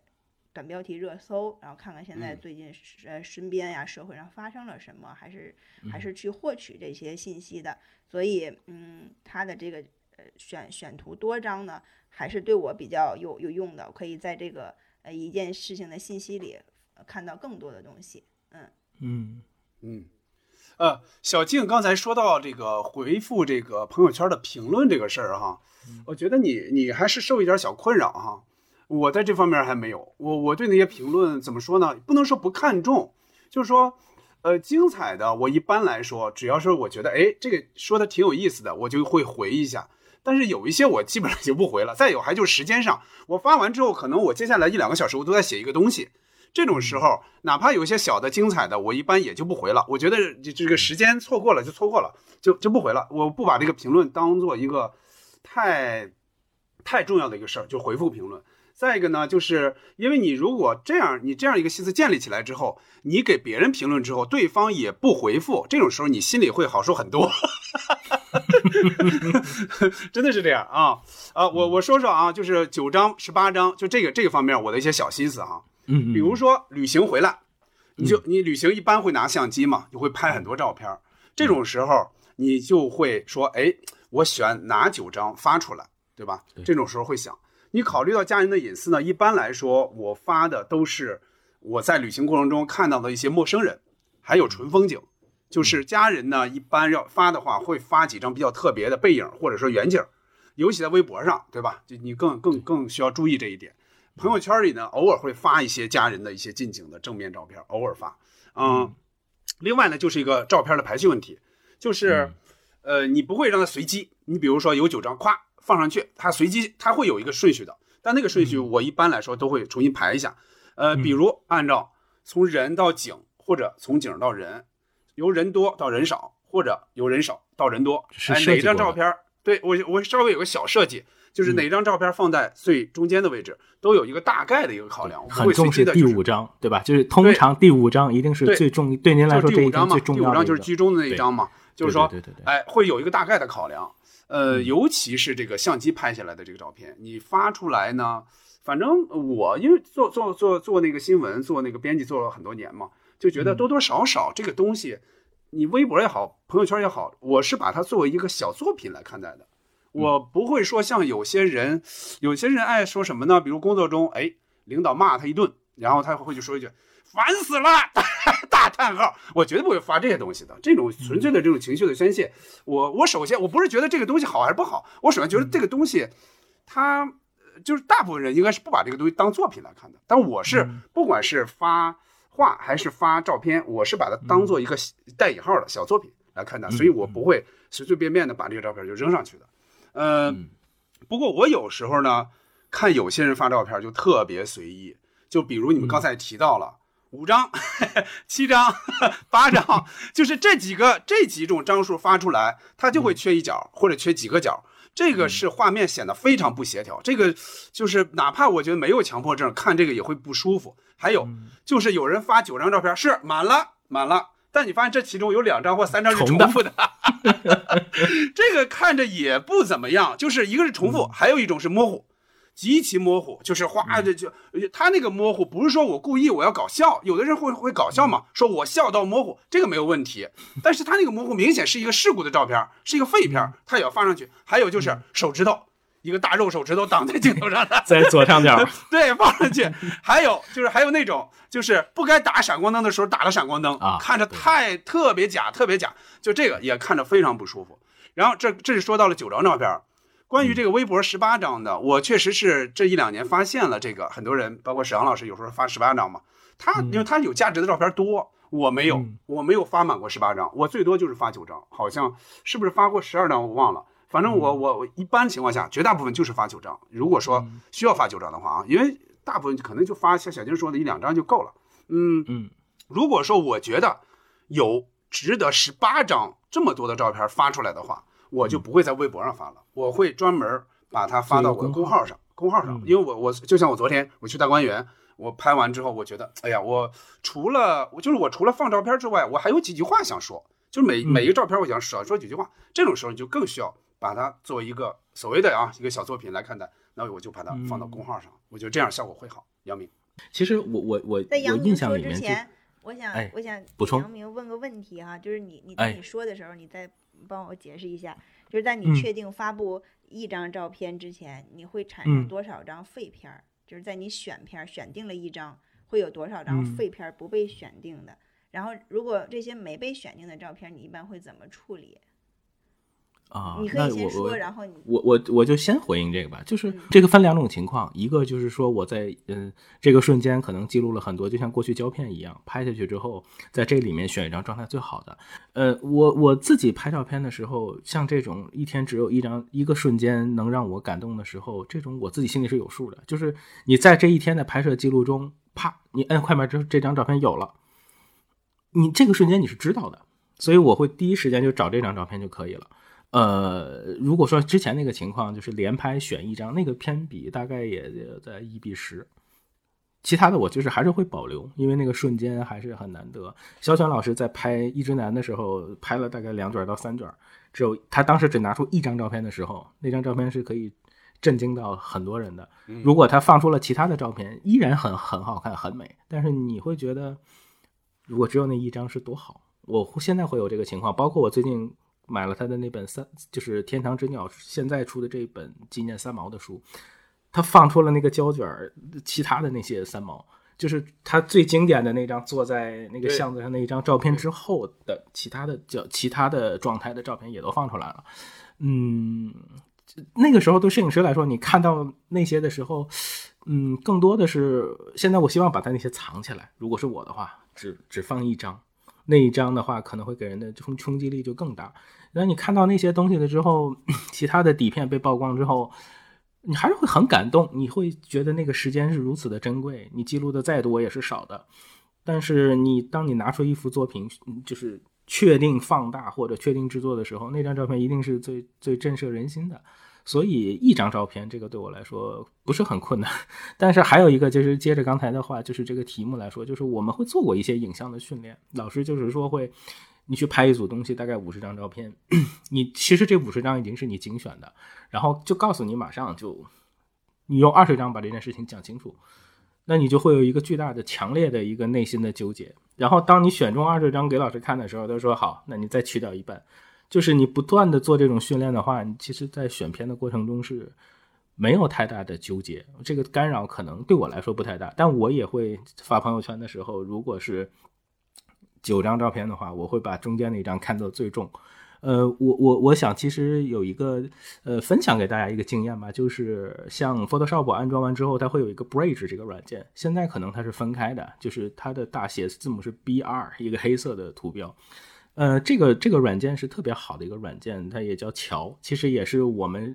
呃工作人员和影像之间搭的一座桥。你可以在这里面选片，你可以控制这个画面，你可以在发朋友圈之前。包括编辑整理影像的时候，你就用这个软件，你心里已经有数了，哪个是第五张，哪个就是加星减星。你比如说最后精选出九张，你在这九张里面再排好节奏感觉，你自己心里是知道的。所以呈现出去的时候，呃，应该跟它的效果不大。这个其实我很理解这个情况，就是比如说我做孩子的照片的时候，我可能每天比如说会有二十张照片，但是我会在电脑里选好九张，我有的时候直接把这二十张照片发给太太。太太就在手机里选，在手机里选照片是一件非常非常恐怖的事情，就是你会选着选着就开始急躁了，你觉得哪张都好，哪张都放，然后等你发出去的时候，你会发现，我当时看到这张照片最好那张照片竟然没选，但那个时候纠结过程中开始有人点赞了，你就就不得就不想删了。对，就是反而会造成了一个，就是心里会有一个小的，就是一个非常非常有意思的心态，就是，呃，所以我我是会在发片子、选片子、微博十八张之前，我会都把它节奏都编辑好、整理好，而且尽量是在，呃，尤其现在我拍了很多竖版的照片，就是一定是横两横中间带一竖，或者两竖中间带一横，就是一定会把这个节奏排好，就是设计过。呃，我觉得这个还挺重要的。我跟捕头其实是一个想法，就是希望它是一个小作品。包括像阮义忠先生，原来最早刚刚在大陆这边开开微博，出版社跟他说，你就写一点你的想法和拍一些图片放上去。但阮先生就说，我如果做这件事情，我就要一定要让它言之有物，一定要让很多人觉得。呃，这个东西是有价值的。每天看到哪怕就一百四十个字，我也是反复斟酌推敲过的。我觉得这是一个非常非常好的习惯。这个也是米卢先生最早的那个嘛，态度决定一切。我觉得这个是很有意思。其实每天就是这样的一个影像训练，我觉得也是一件。挺就是挺值得做的一件事情吧，而且我们这这个时代就是一个影像的时代，每天我们都能看到这么多的这个照片在朋友圈里面，嗯，包括我，我想接捕头刚才说的话，就是我我我也很害怕看到朋友圈里面大家晒照片晒美食的时候，突然就是开闪光灯了，那个碟子边上有一圈厚厚的黑色的影子，那个食物也变得不好看，就是我就觉得我也是，因为我我我的这个拍摄风格就是。我喜欢那种气氛的，就很少会用到闪光灯。因为如果闪光灯用的不好，确实特别吓人。而且就是现在很多，包括我们在这在展览馆里头也经常看到，就是但是最近少了哈。就以前经常听到保安就会喊把闪光灯关上，就是会经常会相机会自动会弹出，或者说你确实你一个中年人或者是父辈的那些人，你让他去关闪光灯。尤其拿那种大设备，在那个环境下是很难做到的，而且他越越越越弄越紧张，所以我经常看到很多人 就在场馆里失控了，就是他会反复调机器，然后越调越紧张，最后他连自己拍的东西都不认可。这个就是摄影里面场合自律他律给你的一种。变化，这个如果在展览馆待的时间长，你会发现特别多、特别多这样的人。呃，但现在觉得手机可能会解决他们很多这样的焦虑。他们只要是基本上拍好，或者说现在其实我觉得展览馆很多的陈设和这种陈列已经为手机考虑到非常多。他们有很多地方灯光非常讲究，就是你手机搁在上面是没有影子的，你直接可以把手机放在上面直接拍，你可以拍到非常好的素材。我觉得这些都是。时代在推进，有很多都是在配合手机做很多事情。我我之前看过一部跟摄影有关的一个电影，叫《前田家》。呃，我最早一五年、一六年的时候看到那本画册的时候是很惊喜的。他打开那本画册，你看到的全都是家庭合影，是这个摄影师和他的家人，呃，为了起初是为了帮爸爸实现一个想当消防员的心愿，然后就拍了这么一组全家人总动员去。呃一起配合拍的一张场景的一张合影照片。后来随着家人的愿望和自己的创意越来越多，他们就拍了一系列的非常非常有意思的这样的家庭合影。呃，在那个电影里面有一句话，就是他的老师在问他说：“如果你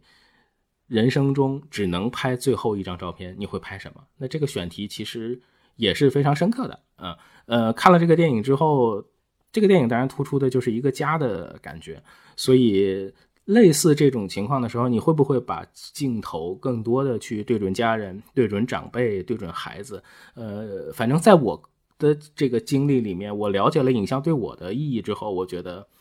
把家人影像化其实是你这个时代最大的一笔财富。呃，所以我想问问你们有没有就是拍家人，或者说呃对摄影的理解有没有？更深的一些探讨。嗯，我觉得用照片记录家庭的这个温馨，应该是每一个家庭都有都有做的这样的一件事情。尤其是在呃过年过节、家庭聚会，然后都会有出现这样的一些大合影。嗯，每年的这种合影呢，我们都会看到人的一点一点的变化，包括孩子在长高。呃，父母啊，爷爷奶奶在变老，呃，包括可能人员也在减少。今天，嗯，可能是有人没回来呀，或者是有人已经走了。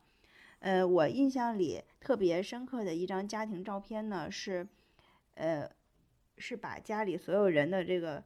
这个排序的关系打混的一张照片。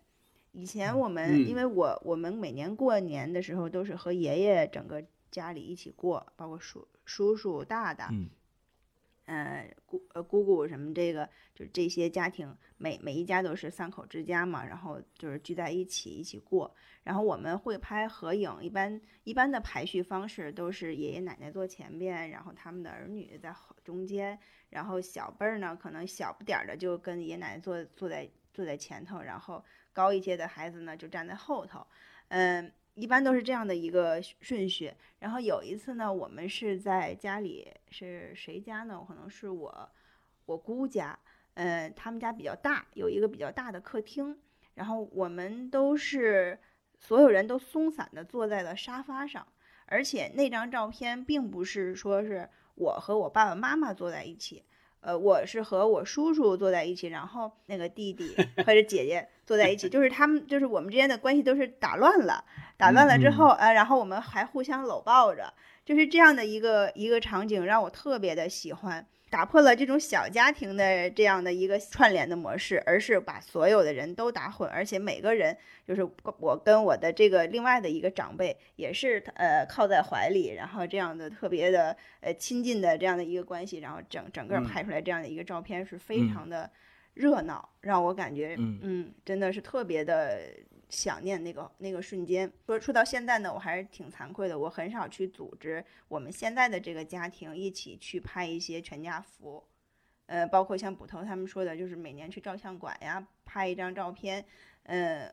我们有了孩子之后曾经想过，但是因为没有时间，人老是凑不齐，所以就也也没有拍成。呃，还是会拿手机拍一些孩子的一些成长的一些片段。但是我并没有特别的用心，我只是把他一些玩玩呀，或者是呃各种成长的一些小的环节，然后用用手机拍下来。呃，但是说到我的表姐，嗯，她比我大三岁呢，我这表姐她就非常的用心。她其实呃平时工作可能就跟这个拍照也没什么关系，但是她非常喜欢用手机去记录孩子。他从孩子最小的状态，呃，一直到慢慢长大，一直到呃，他带着孩子出去玩儿，呃，他因为他他的这个工作的原因，他有有一两年的时间是没有上班，他就一直陪着孩子，呃，去各地方玩儿，所以呢，他就是这个照片的这些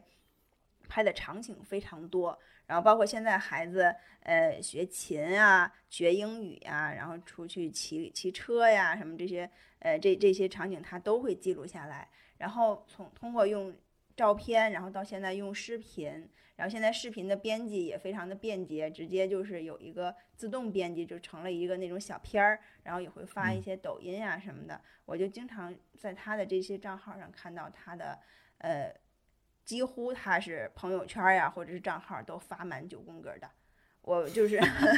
非常的丰富。然后呢，我们就看到这个孩子一步一步的长大，然后从他现在的照片再回看到他原来的样子，就一下会觉得，哎，这个孩子突然长得太快了。就是这这两年，我每年都在一直看着他海量的照片，然后再回回到他以前的样子，突然发现，真的，嗯，猛的一下变得非常大了，长得很快。嗯，他这个真的就是。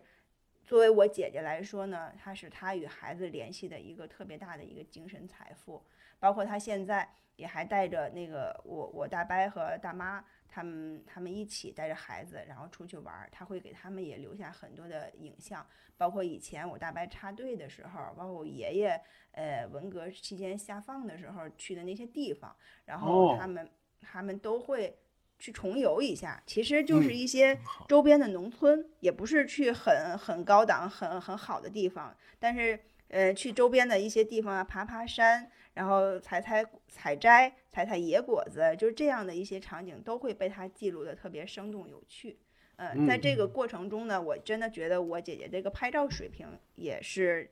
慢慢的提高的很快。包括它构图，还有它的那个颜色抓拍的一些微距的一些小的一些细节，都是特别好的。我觉得他是一个特别用心的人，嗯，这真的就是一个家庭的这样的一个宝贵的财富。嗯嗯嗯，哎，小静说到的这个就是帮着长辈去找当时插队的地方，这个还让我想起来，就是一九年的春节，我们去武汉。就我作为一个行程之一，我就，呃，带我爸他们，带我爸我妈就去了我爸小时候在那儿曾经过过一段时间的那么一个地方，就去就相当于去寻根去了。就他的小学在那儿待过，就大概待过那么几年，但是就变化太大了，就是他看到还是挺感慨的。我想起这事儿了。然后杨明说到的那个浅田家，嗯，杨明曾经给给过我一本那个摄影集，对吧？就是他们是那个。几个人就扮成那个什么嘛，几个家人就扮成那个消防员的那个样子。但是我觉得他们这种呢，就是更像是一种我在拍作品，就是我在角色扮演，就这样的。但是我们一般人来说，你拍家人，其实就是更多是表现一种自然嘛，就是越自然，你觉得你觉得多年之后可能看就越珍贵。我还挺爱拍家人的。我零九年的时候最早买的那个入门的那个单反，就是因为我女儿出生，当时。我就觉得，哎，我得多拍，就是这个 最好的一个被拍摄的一个一个素材来了啊！尤其我那会儿呢，就白天一般都在家写稿子嘛，就是所以这个这个在家的时间比较多，所以就孩子的几乎的成长的每一个这个瞬间，就是各些各种时刻吧，比如说，哎，会爬了，哎，会走了，会什么了，就这些会说话了，就这些我都是记录下来了。呃，所以我没事我就拿了相机拍，就是 我就觉得就是记录他很多人生的第一次，而且给孩子拍照，我有一个小体会哈，你整理照片的时候很不好删，你就发现啊，他每一个细微的动作和表情变化，你都想把它留下来，就哎，你这张也想留，是那张也想留，除非那种特别模糊的，就是你都想留。咱们在影楼可能应该都给孩子拍过那种生日照，就是说，哎，几岁生日了，拍一张，呃，就是去拍一次，去影楼拍。在选片的时候，你就会发现选片子非常非常难，就你有太多的照片想留下来，哎，这也好，那也好，因为影楼他就是想赚你这个钱，对，就你留的越多，那一张都有好几十，可能。就是你一想到，哎，你留太多，可能就花花钱花太多了，所以你也只能忍痛割爱，就是哎，就是少保留几张，就这样就行了。自己拍的时候呢，你这个费用的顾虑就基本上没有了，所以你就很多很多照片你都想留下来，你最多的成本就是。你买买硬盘嘛，就像杨明那样，不是个硬盘广告啊。对啊，然后女儿再长大一些，那就那就要出门了嘛，就不能老在家待着了，就要去出门去看看世界。所以这时候呢，我就买了第二个单反，就是相对好一点，就镜头好了一点嘛，就能实现一些这个一些想法吧，然后记录也就更加精彩了。除了这个爱人和女儿呢，我还愿意拍我的父母，因为每一次就是回老家的时候，我。就就会把相机带上的，我都会带相机，呃，而且我拍他们呢，一般是拍他们的日常，做饭呀、吃饭、干活、打麻将，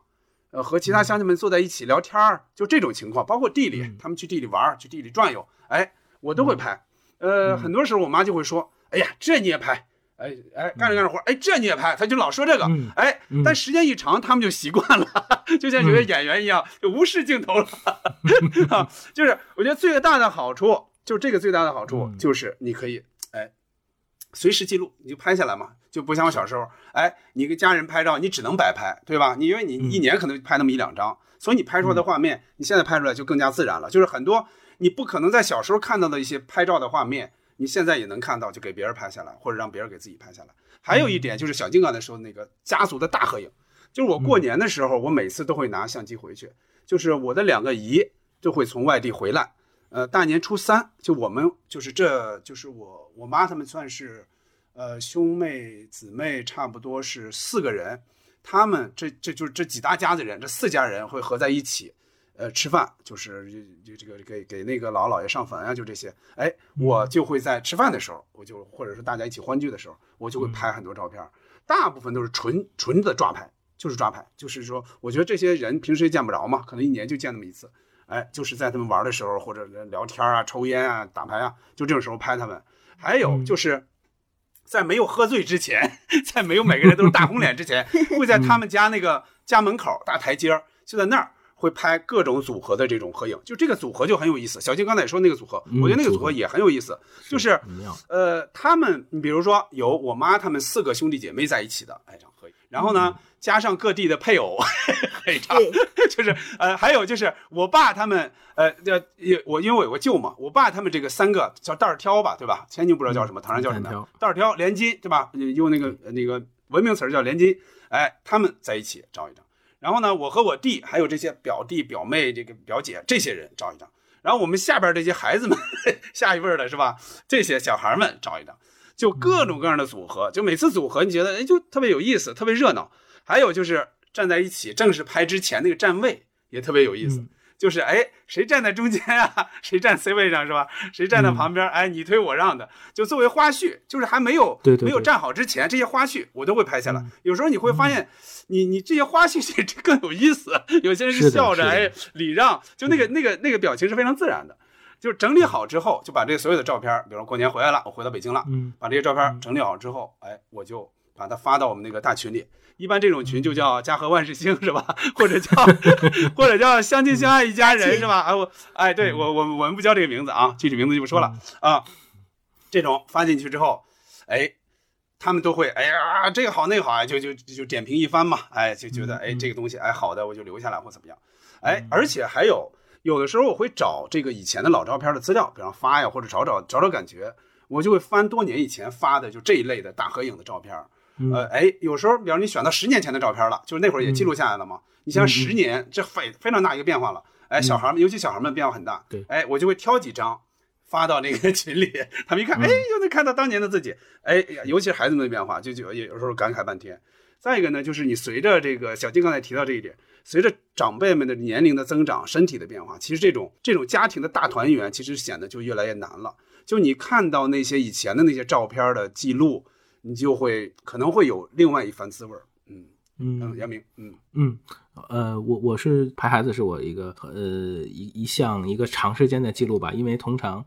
在孩子前一千天的成长里面，他的变化是最快的，所以我觉得那个时间点是尽量把它记录下来，就是很珍贵。现在因为像网盘有很多的这种回顾的功能，就是你可能能在这一天看到前几年的这一天的一些变化，那大概在这两三年里头。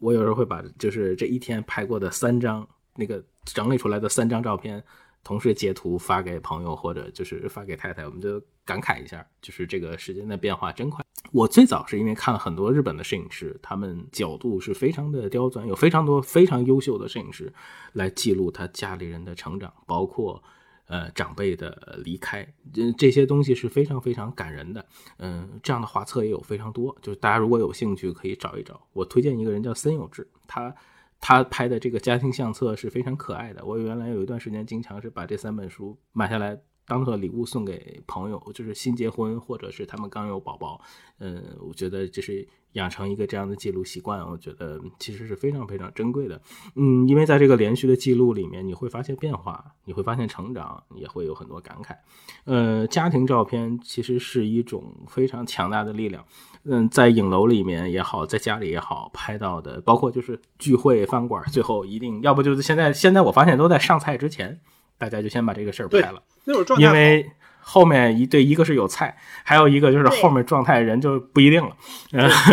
所以这是非常有意思的。就是一张大的合影，它在不同时期中真的是能填补你内心的这种空白，或者它是一个非常扎实的一个基石一样。呃，那个电影里面会把这样的摄影师叫做空间创造师，我非常喜欢这个称呼，他这个有能给你带来的记忆是一辈子的。另外。聚会拍照有年轻人也有一个特别的好处，就是你 A A 制算钱的时候，你直接数人头就行了。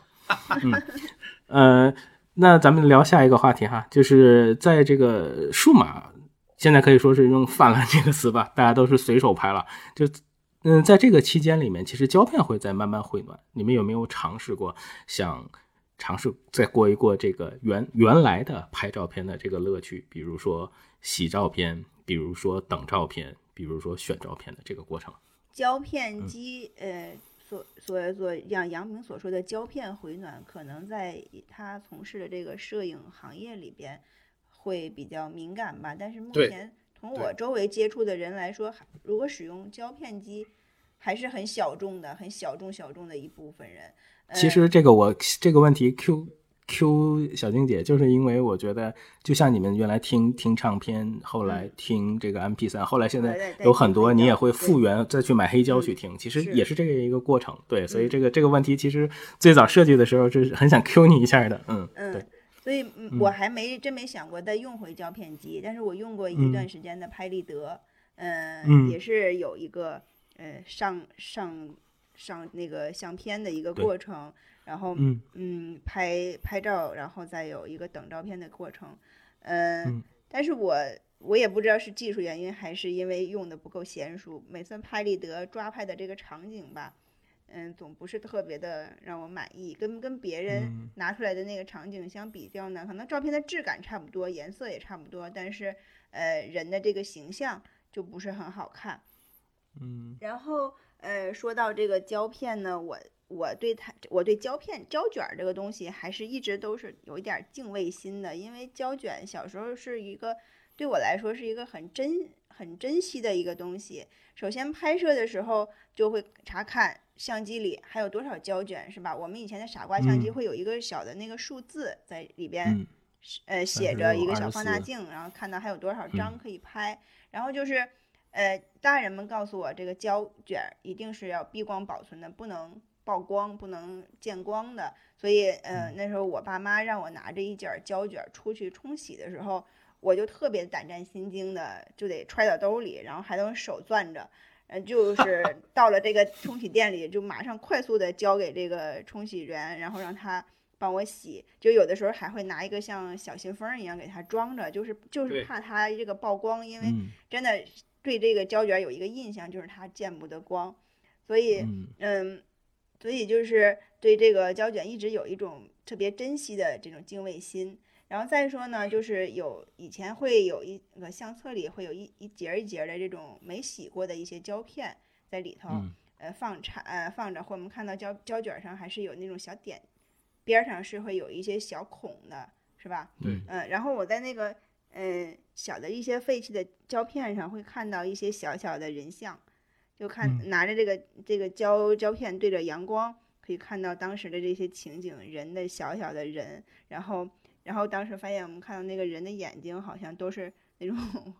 亮的或者是深的那样的，那个就感觉特别的奇妙，然后还会仔细的辨认这是谁谁是谁，然后这是在什么时候拍的，也特别的有意思，嗯。嗯，像崔秀芳，就这个，就这个，就这个。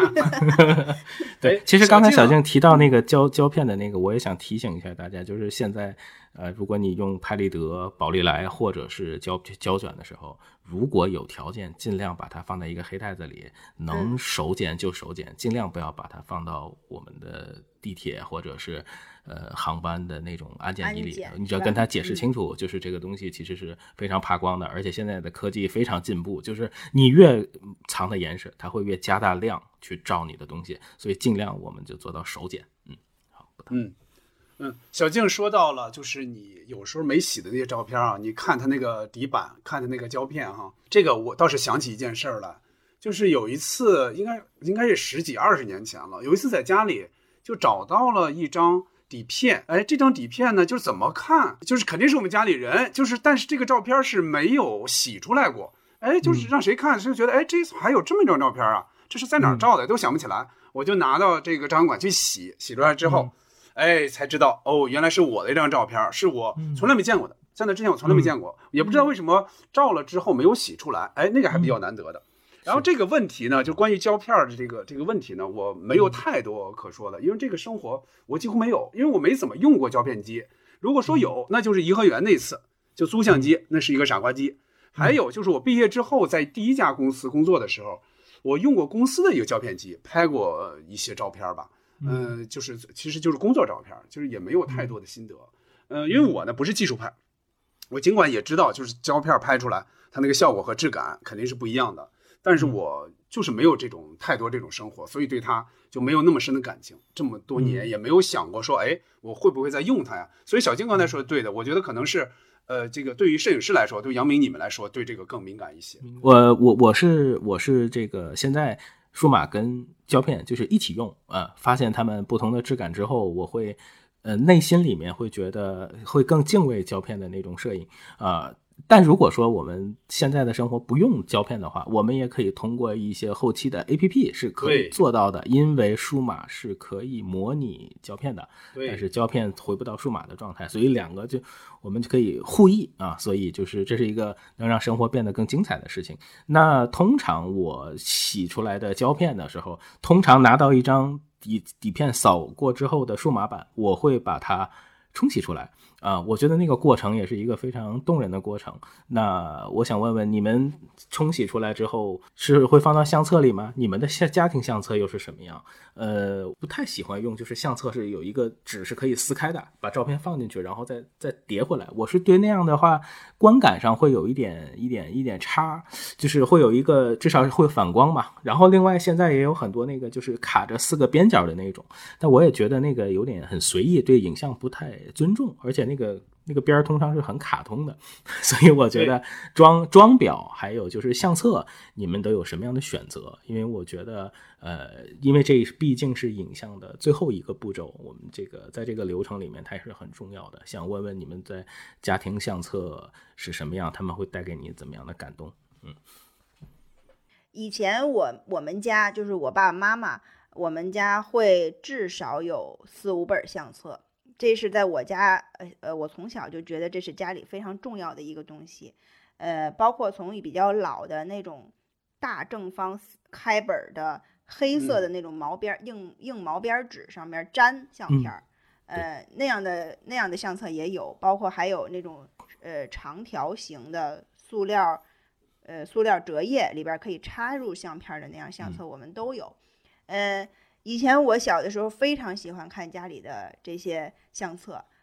即嗯。便这些相片儿已经都是看过无数遍了，也都是我熟悉的场景，也都是我认识的人，但是呃，每到可能有一段时间，我就想拿出来看，然后让小的时候是坐在爸爸妈妈腿上，给我翻着这个相册，给我讲当时是什么样嗯的一个故事，这些人都是嗯谁。这些相册呢，呃，包括后来这些相册上已经有我的影像了，我也会、嗯呃经常翻看着，呃，相当于。因为十几岁的那个时候的我，还是挺喜欢欣赏自己的，然后就把过去的一些自认为比较好看的一些照片都拿出来，呃呃翻看欣赏一下。嗯，我我去别人家也会干这个事儿，我就我我觉得一个家如果没有相册，这个家好像就不不完整。我去别人家 就会问我说叔叔阿姨，你家有相册吗？我也想嗯看。因为因为爸爸妈妈在和长辈他们之间是聊天儿，我没得可干嘛，我就是想看人家相册，然后我就他们会有啊，就给我找出来，然后让我在那儿翻，然后我可能看着看着还会问问他们去给他们，呃，就问这这是谁呀？这是怎怎么怎么？然后他们就会说别捣乱，让旁边人自己看见。呃，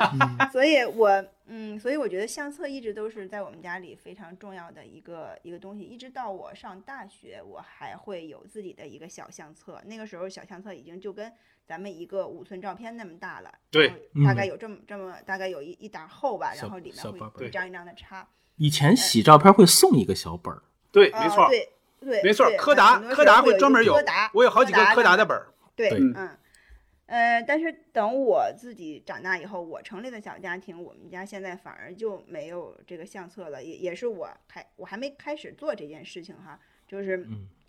不是不不是觉得这个事儿不重要了，但是我呢，呃，我呢可能就是从精力上来说，或者是我我时间上来说，我没有去有时间好好好好沉下心来把家里这些照片整理一下。但是我可能把一些比较好的孩子的照片做了别的东西来来留作纪念，就像我们刚才提到嘛，就是手机里有一些给孩子拍的比较好的照片呢，呃，现在有一些呃网络的那个售卖的，可以给它做成日历，呃，做成了冰箱贴，然后钥匙扣啊什么的，这些我都做过，呃，拿或者打印出来的朋友圈的那种新书之类的哎，的。对对，有有有做成朋友对圈书的啊，也也有也有做成杂志的，现在很多这种、嗯这种类别都非常的好。呃，所以我呢，我也做过这些事情，但是其实嗯和以前家里相册相比较，这些东西就不那么成系统，就比较零嗯散。呃，就像就不能像相册一样拿起来之后像一本书一样，按照时间顺序和家庭成员的这个分类，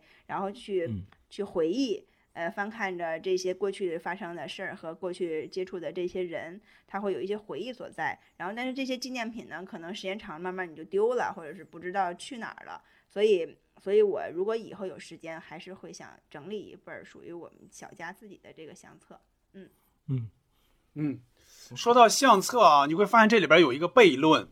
就是嗯说以前咱们小的时候，每个人只有很少的照相机会，那我们的相册是非常多的、非常厚的，照片也是非常多的。但是现在呢，我们每个人每天可能都产生几十张甚至更多照片，反而没有相册了。就这是一个悖论，确实是一个悖论。说到相册啊，我们老家有确实有好几大本，就像小静刚才说的那种，特别大的也有，然后小一点的也有，大大小小的，这照片基本上是塞满的。我回老家的时候呢，有那么几年哈、就是每一年回去，或者说每一次回去，我都会翻一翻，看一看，看看以前的那些照片。现在看那几乎都是老照片了，因为新照片基本不洗了嘛。就是那里边就有我刚才说到的，就是说小时候的照片啊，还有就是说这个这个一些长辈的照片，就这个是、是确实是这个这个感觉是不一样的啊。尤其是后来有了女儿之后，我会让她也看一看，就是说，哎，看看，哎，你你爸爸爸妈妈 小时候什么样的，是吧？你叔叔婶婶小时候什么样的，大大概都有这些，呃，就让你感觉到这些人到时候都确实都年轻过，甚至还有比他现在还小的时候，对就这些照片，我觉得这个这个感觉是不错的。但是有的还并置在一起，是吧？就是父亲这个这个小的时候跟女儿这个差不多大的时候，一个对比并置在一起，嗯，对，但问题是，就这些年回去，确实也不怎么看了。就他小时候，我觉得让他看过，那小手这样翻，现在回去基本上就看 iPad 了，所以 就是就没怎么看过了。就我的家里边是有几本小相册的，就是杨明和那个小静刚才你们提到那个，就柯达最早送的那个本儿，就是那个，那个当时洗你洗皮儿很硬，但是对里头很薄，对，里边非常薄，非常薄。其实非常薄对。观观观感并不太好，但是就是那因为那会儿都洗照片嘛，因为那会儿就是照片你不洗，你手机也没法看，你其他地方也看不成，所以嗯。有有有那么几年我洗过，但这些年应该至少有十几年了吧，就基本没洗过照片了。有几年呢，我们家用一个什么东西啊？嗯，就飞利浦，我不知道现在有没有，它出那个照片显示器，电子相册。对，，电子相册，它出那小小显示器，小电子相册嗯，充上电之后，哎，一张一张的放，这个时间你可以设置成一天一张，嗯，一个小时一张或者一会儿一张，你自己设置。哎，就半夜起来还你要上厕所还你也不用开灯，就是 就是哎，所以当时当时用过这个用过那么几年，后来好像坏了，坏了之后也就嗯。就没怎么用了。嗯、现在你想翻看照片呢，那你只能从电脑里找，或者说更早的你从硬盘里找，也只能这样了。就是它它不像那个相机翻起来那么方便了，而且也很少像过去那样，哎，我集中一个时间，哎，我就慢慢去浏览，去去揣摩这些照片。好像现在也很少了。嗯嗯，呃，我是小的时候听到过关于照片最动人的故事，就是在国外，就是说如果这个家庭着火了，抱着相册向外跑，我这个是听过的最感动的一个一个故事啊。包括我觉得我们看脱口秀大会里面，比如斯文讲的那个故事，就是为什么你们家的家庭相册。嗯，你你妈妈为什么喜欢跟一个窟窿合影？其实这个点是非常打动我的。哦，嗯，当然就是徐志胜老师拍照片，就是就是照相馆唯一不给水印，是吧？啊，当然这个都是一关于影影像的一些笑话。但是，嗯，家庭相册的照片确实是让人动情的。我看过一个李彦国的直播，也是野明老师在他的老家去翻那些老相册。说到最后就是泣不成声，那个当时也是跟着那个直播一直在掉眼泪。我觉得家庭相册的那种厚重，呃，有了数码之后，你可以把它作为数码化的整理、编辑，变成几代人的一个一个回忆。我觉得这个是在这个时代可以做到的。呃，另外就是 iPad 二，我印象很清楚，大概就是一一年左右，就 iPad 二准备发行的时候，我我就我当时想买它的理由，我就觉得它是一个。家庭相册就是我可以电子化，把它所有的呃以前的照片影像化之后放在里面，然后便于浏览。我觉得这是一个特别好的一个珍重的一个记忆。嗯呃，家庭相册我家也是有很多的很厚的那种大部头，经常看。但是这些年电子化之后，可能就是翻看的就少了。但是我觉得那种观看的时光还是很快乐的。我还自己做过一个比较特别的相册。因为我刚才想了下，我这些年有没有洗过照片？还真洗过，应该就是集中洗的很多，就是这一次。哪一次呢？就是前几年，我爸我妈是结婚四十周年，应该叫红宝石婚，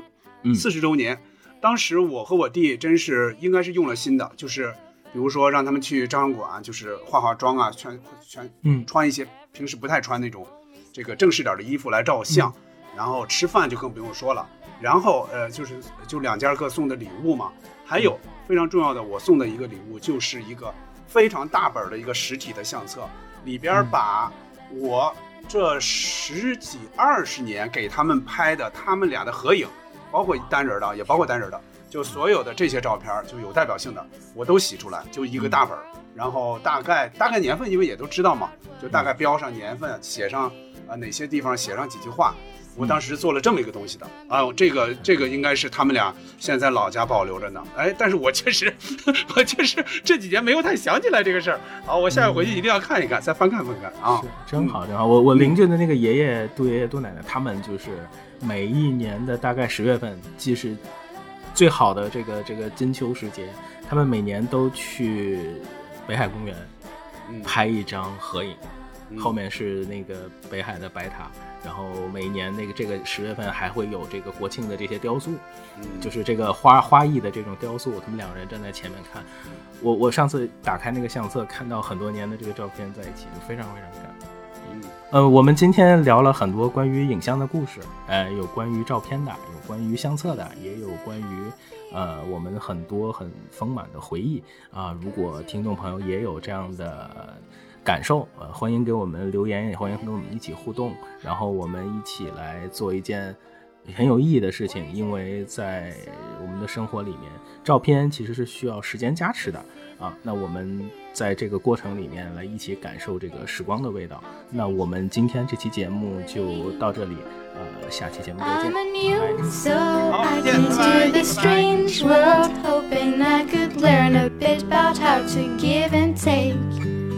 But since I came here, felt the joy and the fear, finding myself making every possible mistake. La, la, la.